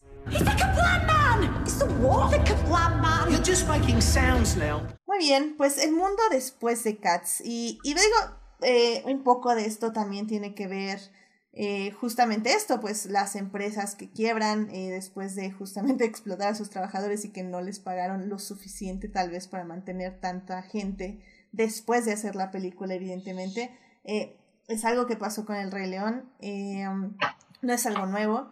Pero bueno, eh, en el aspecto de espectadores, Monse tiene una opinión bastante interesante. A ver, Monse, este, ¿qué, ¿qué opinas del mundo después de Cats? bueno, primero voy a empezar con lo que fue ver Cats, ¿no? Yo sí la vi en el cine, no sé si cuántos de ustedes la fueron a ver al cine. Pero Pamela la vio también varias veces, a pesar de que ya la había visto como cinco veces antes, mil millones de veces. Al menos para mí fue toda una experiencia verla en el cine. No voy a decir fue la mejor experiencia del mundo, uf, no te voy a decir fue la peor experiencia, porque ni siquiera sé qué fue. Fue una experiencia. Habíamos como 11 personas en la sala y 5 se salieron eh, la verdad no sé, no podía quitar los ojos de encima de la pantalla y dije, wow, esto es, esto va a dar de qué hablar, la verdad, no solamente por, por las críticas que ya había recibido. Y después, poco a poco, eh, digo, me fui metiendo en esto de, del mundo post-cats, ¿no? Eh, he leído cómo han hecho estas funciones de, de medianoche, tipo Rocky Horror Picture Show. leía que hace unas semanas antes del apocalipsis en Brooklyn, en lo que es el Alamo Draft House. Se vendieron cuatro casas llenas para cats, precisamente para estas funciones interactivas. Eh, entonces sí creo que se va a hacer una película de esas que eh, son tal el desastre o dan tanto de qué hablar que se va a convertir, y sí lo voy a decir así, en una película de culto. Eh, también veíamos en la semana que se hizo otra vez noticia porque, no sé, Seth Rogen se drogó y se puso a verla, ¿no? Eh, leía hoy una pieza sobre por qué es, por qué debemos de ver cats solos ahorita que estamos en cuarentena. Entonces sí creo que yo siempre he dicho, eh, creo que Edith está aquí de, testigo, que para bien o para mal, a mí me gusta cuando una película, un director, algo, eh, abre plática después de, no, que no sean olvidables. Y creo que este es el caso de Cats que con todo y todo es una película que no, no va a ser fácil olvidar. Sí, definitivamente. O sea, al final del día creo que Creo, o sea, creo que, por ejemplo, creo que es una película que yo no hubiera visto. O sea, al final del día sí me tardé meses, también no es como que la iba a ver. Bueno, miren, la hubiera visto en el cine, pero en ese momento estaba muy deprimida y no quería ir al cine. Porque a ver, Cats específico. Entonces, no, o sea, yo tenía una relación muy difícil con el cine en ese momento. Entonces, definitivamente no la iba a ver. Eh, me hubiera gustado, ya que la vi. Mm, sí, tal vez, o sea. No niego que hubiera sido una experiencia muy interesante. No es como que me cansé, o sea, creo que la película ya me estaba empezando a cansar como a la hora y media y ya le faltaban 20 minutos. O sea, realmente es una película muy corta también. No, no dura tres horas, o sea, dura una hora cincuenta. Lo cual... Que la querían extender, ¿eh? Sí, no, y créeme, creo que esa fue la longitud perfecta. O sea, creo que ya que te empieza a alcanzar, ya, ya empieza a avanzar la historia. O sea, ya, ya hay una historia más bien, o, o el intento de una historia. Entonces dices, ok, ok, ya empezó la historia después de ver una hora gatos cantar. Eh, y, y mi cerebro tratar de entender lo que estaba viendo. Entonces, ok, se tarda una hora en procesarlo y ahora ya me estás dando una historia, lo cual, ok, está cool.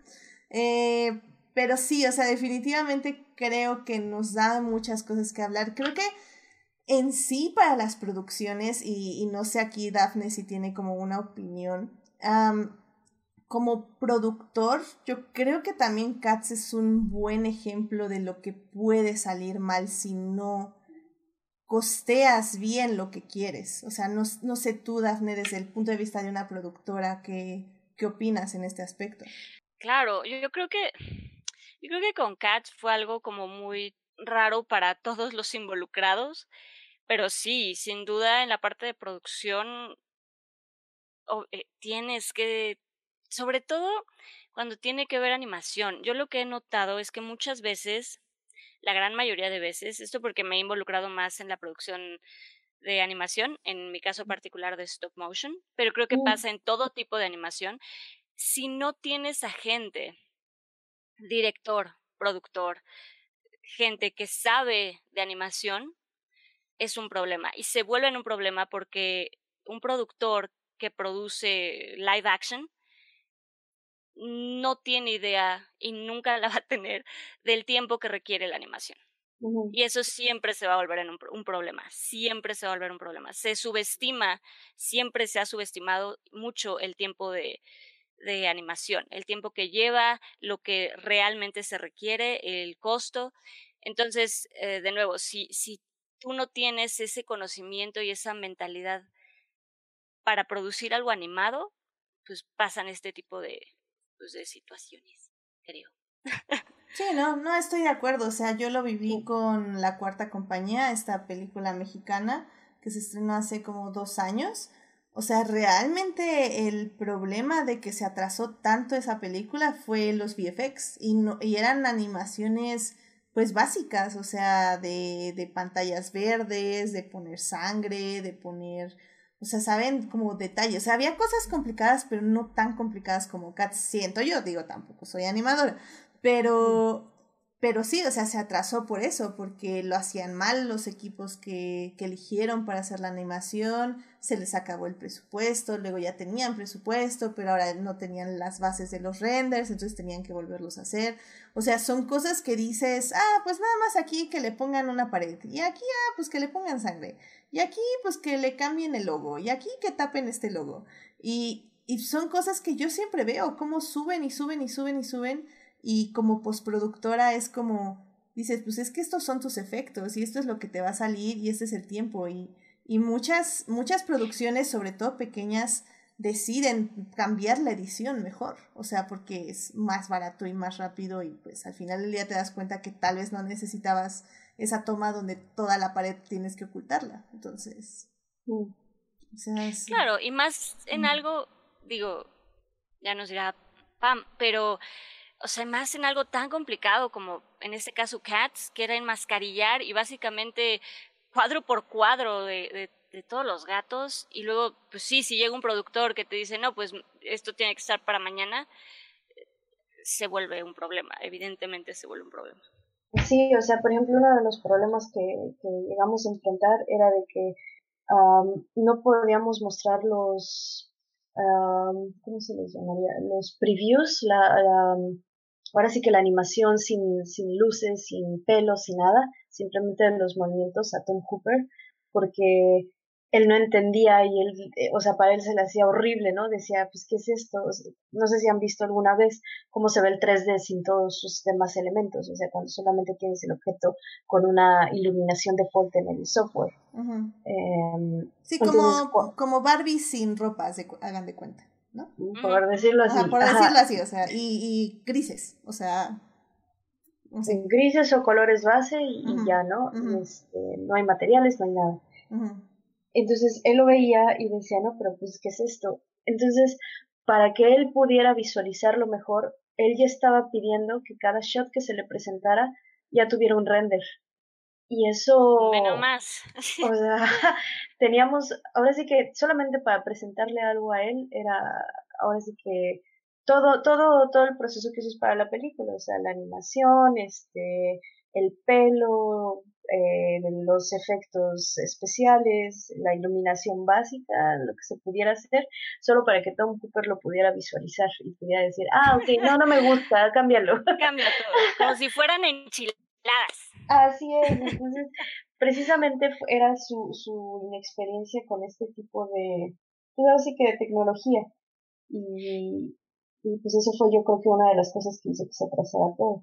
Claro, y que, como decimos, al final se vuelve un problema. Cuando no tienen la experiencia, eh, se vuelve un conflicto en tiempos y se vuelve un conflicto en presupuestos y, en fin. Claro. Yo uno diría que un director puede usar su imaginación, ¿no? Para ver las cosas, pero parece ser que no.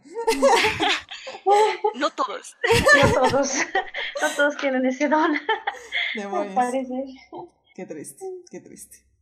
Pero bueno, pues sí, o sea, la verdad es que, pues, esta, esta es una película complicada. De hecho, Monse ahorita ya me estuvo enviando en Twitter varios artículos que hacen culto a la película, entonces se los voy a compartir ahí en el Facebook, le voy a hacer un, un, post especial durante la semana para que los vean. Se ven bastante interesantes, yo creo que voy a leer como uno o dos en la mañana para que no me den pensadillas, este, pero sí, se ven, muy padres usted, gracias Monse, los, los comparto con el público.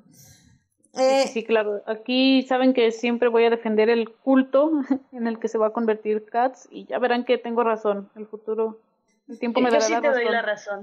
Yo sí creo que sí va a pasar eso.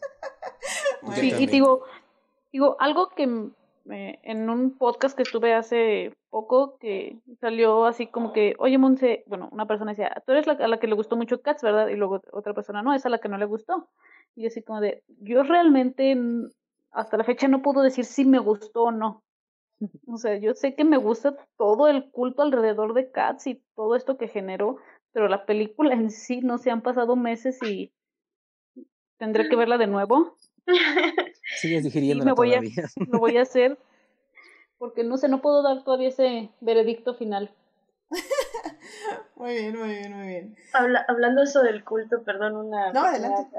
Me dio, me dio mucha risa porque creo que en algún punto, al menos aquí en, en Canadá, como la marihuana ya era legal, se empezó a hacer como una moda de ir a ver Cats High.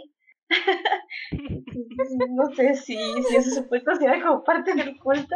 Yo creo que sí. Ver, sí, ver Cats al final es como tomar, como estar en drogas, ¿no? Es todo un viaje en el que no sabes qué está pasando, pero lo disfrutas de alguna manera.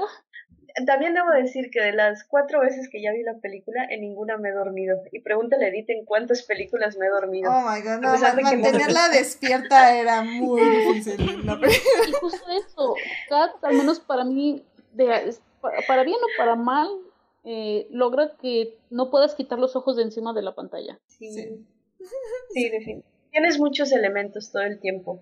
o sea, hay demasiadas cosas pasando al mismo tiempo que yo creo que tu cerebro, pues, o sea, no sé, está recibiendo demasiada información. Sí, o sea, al final del día sí, estoy de acuerdo, no me, como digo, no, o sea, sí me pareció pesada, pero pues la seguía viendo, o sea, no, creo que sufrí más viendo Venom, o sea, al final del día, Venom sí ya me está pegando contra la butaca de enfrente porque estoy aquí, porque estoy aquí, porque estoy aquí, y en Cats no, era así como, o sea, no sé si también ya iba con esa idea de, pues, a ver, o sea, pero no, no se me hizo nada pesada. Estuvo bien. O sea, la verdad la, la califiqué muy mal, sí. Porque tiene que ser así, porque sí creo que es un desperdicio en muchos aspectos, porque podía ser mucho mejor. Pero no me la pasé mal. O sea. Eh, o sea, fue, fue interesante desde el punto de vista cinematográfico, definitivamente.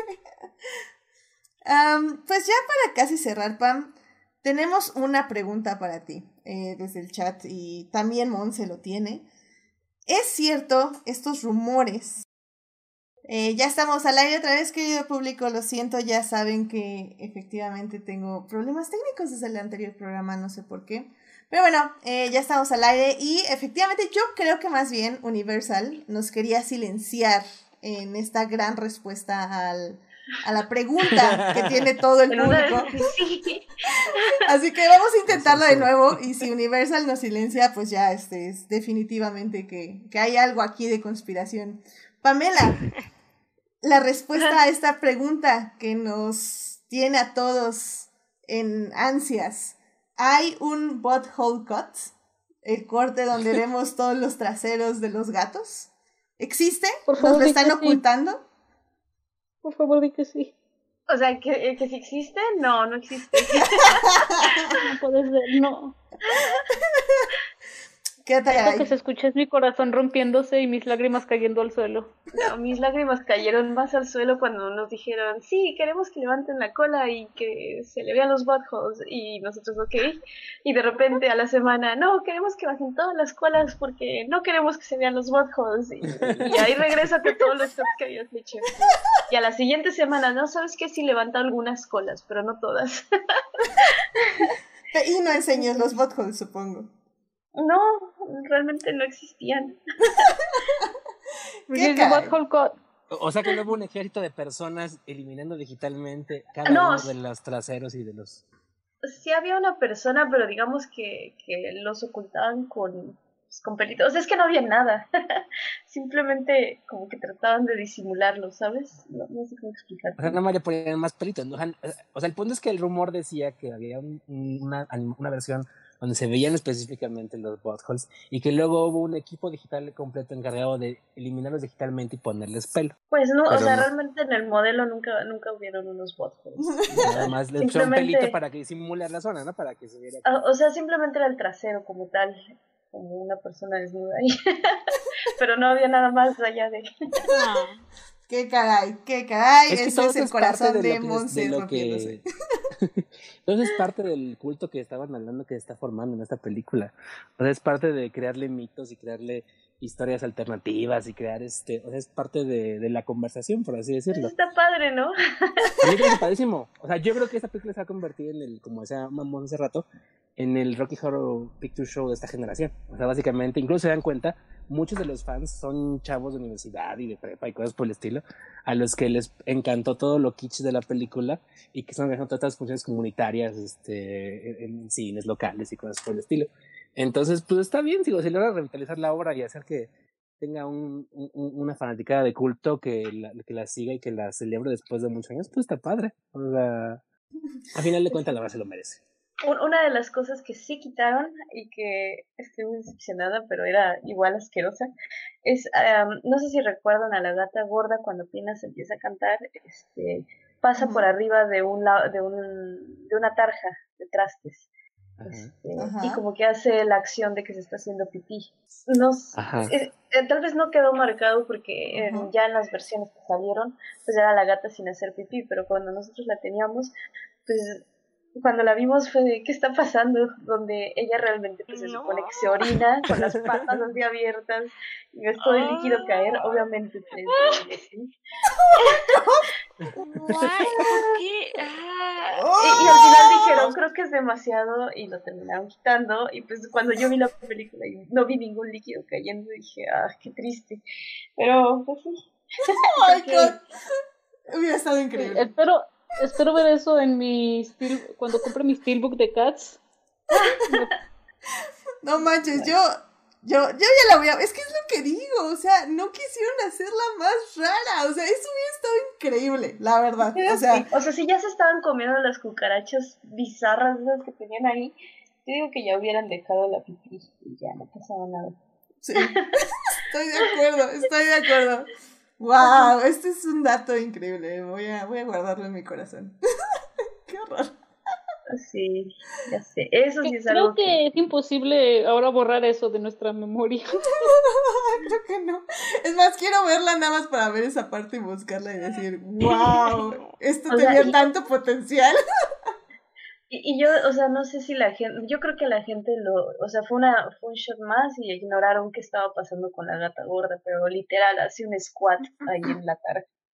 Entonces, sí. Wow. Wow, no, yo creo que ya con eso tenemos que cerrar Cats. O sea, la verdad, no, no hay una nota más alta con la que podemos terminar la reseña de esta película. Wow, tantas oportunidades perdidas, caray. Wow. Ya sé. pues bueno. poner los narices. También. Eh, creo que, creo que sacrifico las narices por la gata haciendo pipí definitivamente. Tenía mucho potencial eso. Hubieran, juntado mucho en taquilla. Es, definitivamente los, los furries hubieran tenido otra otra perspectiva también. No, no sé, tenía muchas posibilidades. Wow. Eh, muy, muy, muy. Ya, ya, ya tenemos en el público Edgar Pérez poniendo el hashtag release de Picot. Ay, por favor, no lo hagan hashtag. Me van a venir a demandar. ah, no, nadie, nadie escucha este podcast. Solo nuestro querido público, no te preocupes. No digan nombres y Exacto, exacto. Nunca estuve aquí. Bueno, bueno, muy bien, muy bien. Pues bueno, sí, efectivamente, yo creo que con eso terminamos la reseña de Cats. Este, la verdad, creo que pues como si no han visto la película, como ven, yo creo que de parte de todos de aquí, no sé Dafne, pero de parte de todos de aquí, yo digo que la vean. O sea, eh, una hora y claro, media de es algo que yo lo comenté, el, cuando hice mis pequeños comentarios el día que la vi, dije, todo lo que les digamos de esta película, todo lo que lean, no le hace justicia a lo que ven en pantalla. Sí, estoy de acuerdo. Y, digo, es algo que tienen que juzgar por ustedes mismos, así que yo les digo, sí, véanla. Y ahorita la pueden ver gratis, o sea, después ya supongo que algún servicio streaming la adoptará. Este, tal vez está como en Cinepolis Click o algo así, pero al menos ahorita pueden verla por... Todavía no, está en todavía no, pero... díganme y yo les mando por ahí el link. Sí, sí, sí, o sea, ahorita en medios alternativos, ya saben. Aquí este podcast es de Team Medios Alternativos, definitivamente. Sí, véanla. O sea, véanla, escuchen este podcast, véanla y, y analicen por ustedes mismos qué está sucediendo ahí en la pantalla, definitivamente. Este, Dafne, tú, tú recomendarías que obviamente también chequemos la obra de teatro, ¿no? Digo yo. Ajá. o sea, Dafne. O, sea, o sea, ese es un no. Ese es un no vean la obra de teatro. No, de la obra, claro, pero yo diría, pues vean la obra. bueno, está bien, bien. Ya tienen las dos partes, tienen la obra de parte de Daphne y, y todos los demás tenemos, vean la película. Yo tengo, tengo que ver la obra, la voy a ver, la voy a ver. Este, Daphne me envió un par de links para ver algunas canciones. La voy a ver, claramente, este, para tener el punto de comparación. Acuérdense, es importante tener criterio propio. Así que vean la película, vean la obra de teatro y díganos qué les pareció nada más. ¿Por qué no? Definitivamente. y bueno, pues sin más, vámonos rápidamente a las recomendaciones de la semana para disfrutar esta cuarentena. I love movies. Gosh, I love movies. Bueno, pues aquí en las recomendaciones de la semana, eh, yo nada más rápidamente les quiero decir que eh, ya estoy publicando más reseñas de lo que estoy viendo ahí en Adictia Visual, en el Facebook y en mi Twitter. Entonces, pues si quieren recomendaciones, si quieren que ver, pues ahí las estoy poniendo. Eh, definitivamente yo todavía no estoy en cuarentena, soy de estas personas valientes que cabalgan a la muerte este, todos los días. Entonces, este, tomando precauciones. Pero lávate las manos, eso sí. Y con sana distancia, acuérdate que va a estar bien. Exactamente. Llévate un gelecito contigo. Exactamente. Entonces, pues estamos. Pero luego está difícil conseguir gel. Sí, no creo. Yo digo que sí, lavarse las manos 100%. El gel ya es este cosa fifi. Entonces, este. Hazlo tú, nada más. Sí, puedes hacerlo tú. Ay, quemarme las manos, ¿no? ¡Ah, mis manos! El alcohol, la glicerina y no me acuerdo qué más. hay, que ver Fight Club, definitivamente. Ahí hay alguna receta que nos va a servir, definitivamente. Pero bueno, este. Pues yo les recomiendo obviamente ver Clone Wars y ver Call Saul. Creo que son las dos series que estoy siguiendo ahorita con mucho amor. Eh, estoy viendo en Magicians, me estoy poniendo al día que es una serie que sinceramente me gustaría hacerle un podcast en el momento que alcance a la serie, porque sigo sin poder alcanzarla, voy como una temporada atrasada. Eh, pero es una serie muy, muy interesante que, que me llama mucho la atención. Es definitivamente, si hay algo con que describirle, es como un Harry Potter con millennials deprimidos.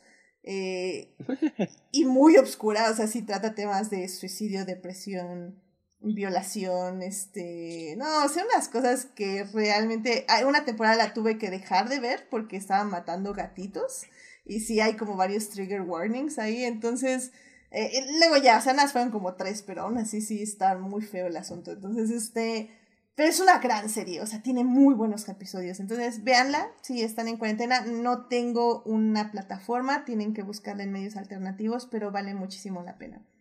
Este, pues, Dafne, ¿gustas recomendarle algo a nuestro público para ver esta cuarentena? Pues sí, bueno, como comentaba un poquito al principio, si les late esta, este tipo de series documentales, em, esta que les recomendé al principio está padre, pero yo la que he estado medio poniéndome al corriente es una serie que se llama Servant, es de Apple TV.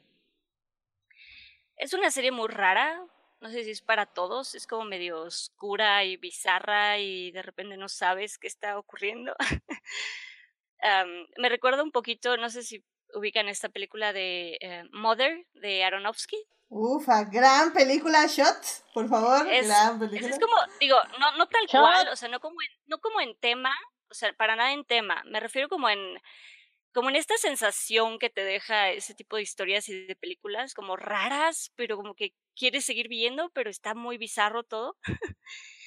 Em, eh, pues esta serie es eh, apadrinada por M. Night Shyamalan.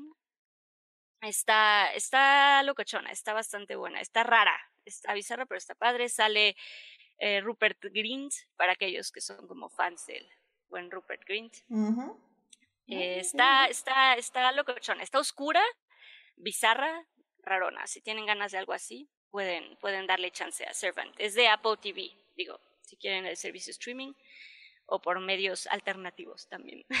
excelente, excelente. Muy bien, este, pues, Chris, este, ¿nos quieres recomendar algo para que vean en su cuarentena?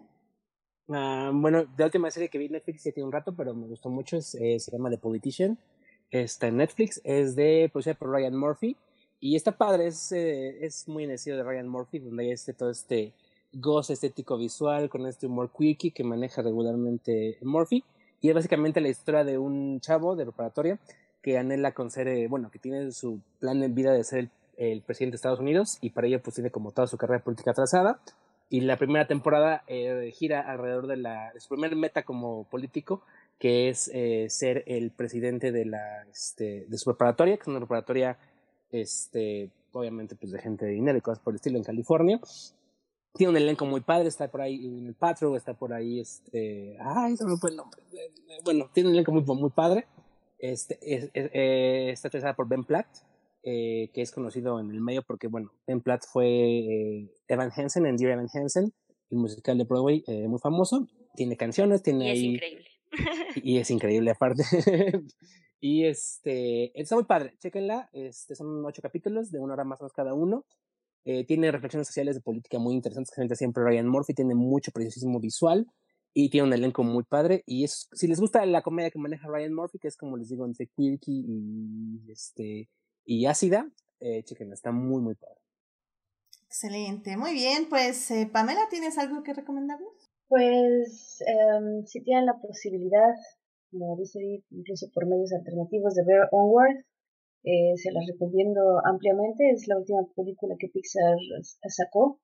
Eh, yo no esperaba mucho de ella, pero la verdad es que quedé sorprendida con la historia y, y, creo que tiene un mensaje muy bonito que vale la pena explorar.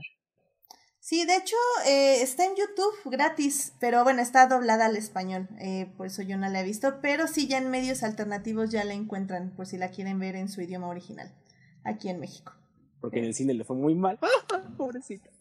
Híjole. Qué triste, es una película que, no sé, realmente me sorprendió mucho. Es muy padre, es una, tiene un guion padrísimo, la historia está magnífica, el elenco está padrísimo con Chris Pratt y con Tom Holland Y todo el mensaje y todo el setting de cómo crearon el mundo fantástico está muy, muy padre. Sí, también me encantó. Gran temporada, digo, gran este, recomendación. Igual yo, yo ya la tengo justo lista para ver, pero todavía no la he visto. Igual, este, pero bueno, es, es una peli que sí tengo ganas de ver, así que es que lástima que le fue mal. Creo que también fue un poco ya época coronaviresca. Eh, lo que por eso, básicamente, porque cerraron todos los cines, la gente empezó a paniquearse. Mm, todo. Le tocó tener el peor momento, así de todo. Pues sí, qué triste. Ojalá un mes antes y le hubiera triunfado. Ojalá la restrenen. No estaría mal. Pero pues de hecho está legal, bueno, de hecho ya está en meses antiguos porque Disney en Estados Unidos la mandó a Disney Plus ya. Ah, ok. Este, paliar el, exactamente, por eso hay un, eh, un, este, una copia con buena calidad. En, Disney Plus, mm. Estados Unidos ya está. Ya, con razón. Este, por lo mismo de que eh, le fue muy mal. bueno, no mal, pero. Sí, bueno, mira, no fue su culpa, tristemente. En fin, este, pues Monse, ¿tú qué nos recomiendas? Eh, bueno, yo traigo algunas series que estoy viendo ahorita. Bueno, tú ya mencionaste Better Call Saul, que vaya serie. Eh, me gusta mucho Devs, la estoy viendo ahorita, que es la nueva, bueno, es la serie de Alex Garland, este director que hizo mm, Ex Machina y que hizo esta otra película de, de Netflix con Natalie Portman, que es eh, Aniquilación. Eh, está bastante interesante la, la, la, serie, perdón, es con Nick Offerman y como siempre tiene ahí, eh, involucra lo que es la, la tecnología, obviamente, ¿no? Pero, bueno, al menos eh, a mí lo que es Alex Garland me gusta llegar sin saber de, de qué se trata lo que, lo que ha hecho. y también hace poco se estrenó, eh, precisamente, no sé si recuerdan la película de High Fidelity. Eh, salió, una, salió una serie con Zoe Kravitz y la verdad está muy ligera y muy disfrutable. Es de Hulu, son capítulos de media hora. Y también en la semana salió los primeros tres capítulos de Little Fires Everywhere, esta nueva serie también de, de Hulu con Reese Witherspoon y Kerry Washington. Si, si les gustan así las series, novelas tipo Big Little Lies, pues creo que esta les va a gustar. Perfecto, muy bien, muy bien. Ya ahí está, pues para que no digan que no hay nada que ver. De hecho, eh, muchas gracias a Julio y a Julián que me están diciendo que The Magicians está en Amazon Prime y sí, ya chequé, están las cuatro primeras temporadas en Amazon Prime y está también en Claro Video la primera y segunda temporada, así que legalmente pueden ver The Magicians en Amazon Prime y en Claro Video, por si gustan ahí pasar a verlas. Y pues bueno, estas son las recomendaciones. Así que con esto ya llegamos al final del programa. Este, muchísimas gracias por acompañarme en este programa de Adictia Visual para hablar de Cats. La verdad estuvo muy, muy, muy interesante. Este, me gustó mucho. Este, muchas gracias por venir, Pam. Yo sé que te estamos desvelando en tu horario, en la, en el espacio de horario. Muy gracias por, por aguantar aquí con nosotros. No, no te apures, está bien. Pues, ¿dónde te puede encontrar nuestro público si te quieres seguir en alguna red social? pues realmente no tengo nada más que ahorita Vimeo donde pongo mi portafolio de animación, pero ah, está bien, ahí fuera, no sé, este, no, no me he metido ahorita tanto ni a Twitter y pues Facebook es más como personal. Está bien, no te preocupes. Ahora sí que si quieren ver algo del trabajo de Pamela, díganme y les paso su Vimeo para que vean qué está haciendo por allá por las frías Canadas. Este, y muchas, muchas gracias por acompañarme.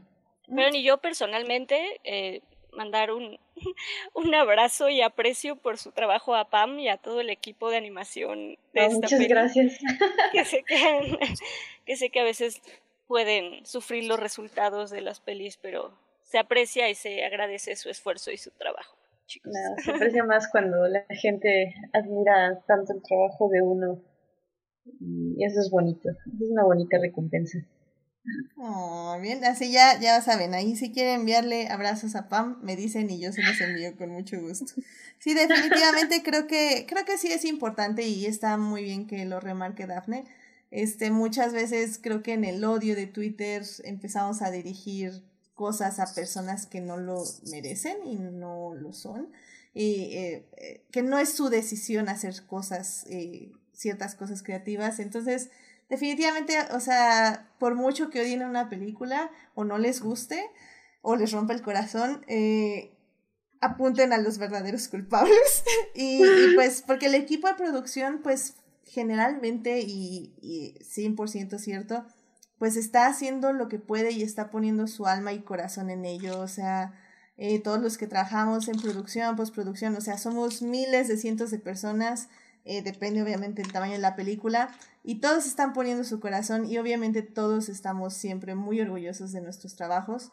Y al final del día, pues sí, o sea, a veces la visión, el director, la directora, este, los productores, no tenían la mejor visión ni tenían las mejores intenciones y no salió un producto, pero créanme que las personas que están detrás, que están este, derramando el sudor y las lágrimas, lo hacen con pues, todo el cariño que se le puede tener a un trabajo. Así que siempre aplausos a la gente que está detrás de las películas, definitivamente.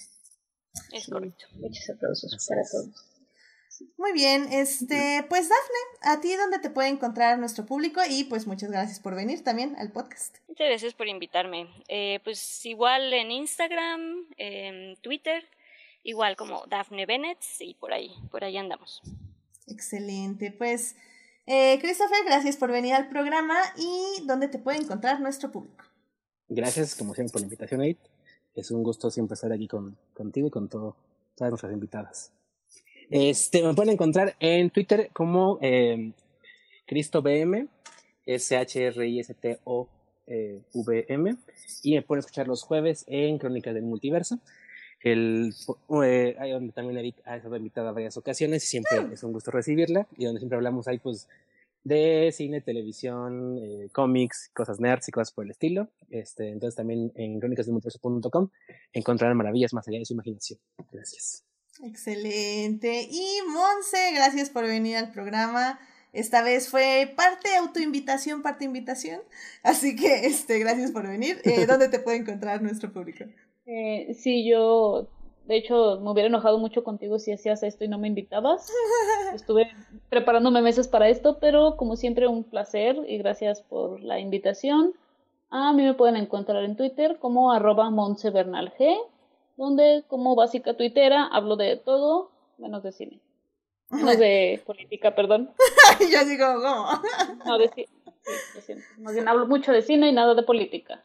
Está muy bien, muy bien, este, este, muy bien, pues muchas gracias a quienes nos acompañaron en vivo, que estuvo con nosotros eh, Julio de Crónicas, estuvo Marcela Salgado, Edgar Pérez, estuvo Uriel Botello, Iván Romero, eh, Jorge Arturo Aguilar y Héctor Guerra también estuvo por aquí, Julián García. Y ya, ahora sí tuvimos super casa llena. Muchísimas gracias por acompañarnos. Este, Marcela Salgado manda saludos a Dafne y a Pamela, este, que estuvo muy bueno el podcast y lo disfrutó mucho. Y pues ahí también, este, Edgar tiene este consejos para que si no encuentran alcohol pueden comprar vodka, así que pues supongo que es un gran consejo. y pues muchas gracias a todos eh, por estar ahí participando. Em, creo que ya lo único que nos falta, Monse. Ah, bueno, antes eh, de, de, lo que nos falta. Este, también muchísimas gracias a quienes nos oyen durante la semana en Heartis, Spotify y en iTunes. Este programa estará disponible ahí a partir del miércoles en la mañana. Eh, no se les olvide seguir este podcast en Facebook, en Instagram como Adictia-Visual, en Facebook como Adictia Visual y eh, suscribirse al canal de YouTube. Eh, a mí también me pueden seguir en Twitter como HTIDEA, donde estoy hablando cada vez menos de Star Wars, pero cada vez menos de Star Wars significa un 85, un 80%. Pero ahí vamos, ahí vamos. Este, esta semana ya leo la novelización y y yo espero cerrar un ciclo con Star Wars y poder seguir adelante con mi vida. ok. Eh, de hecho, el próximo programa, yo creo que ya estoy lista psicológica, mental y físicamente, físicamente espero, primero Dios, para hacer el podcast de Rise of the Skywalker. ¿De verdad vas a hacer eso, Sí. Tengo que terminar la novelización, que lo voy a hacer en unos días y, y sí, Vamos a hablar de Rise of Skywalker. Va a haber casa súper mega llena. Eh, espero que me aguante el ancho de banda. y que no se me esté yendo hangouts. Eh, si no, de todas formas, este, voy a tratar de que sea en vivo y si no, lo voy a grabar y luego lo voy a subir, pero, pero intentaremos hacerlo en vivo el lunes a las 9.30 de la noche. Y, y pues ya, agárrense porque Va a durar siete horas.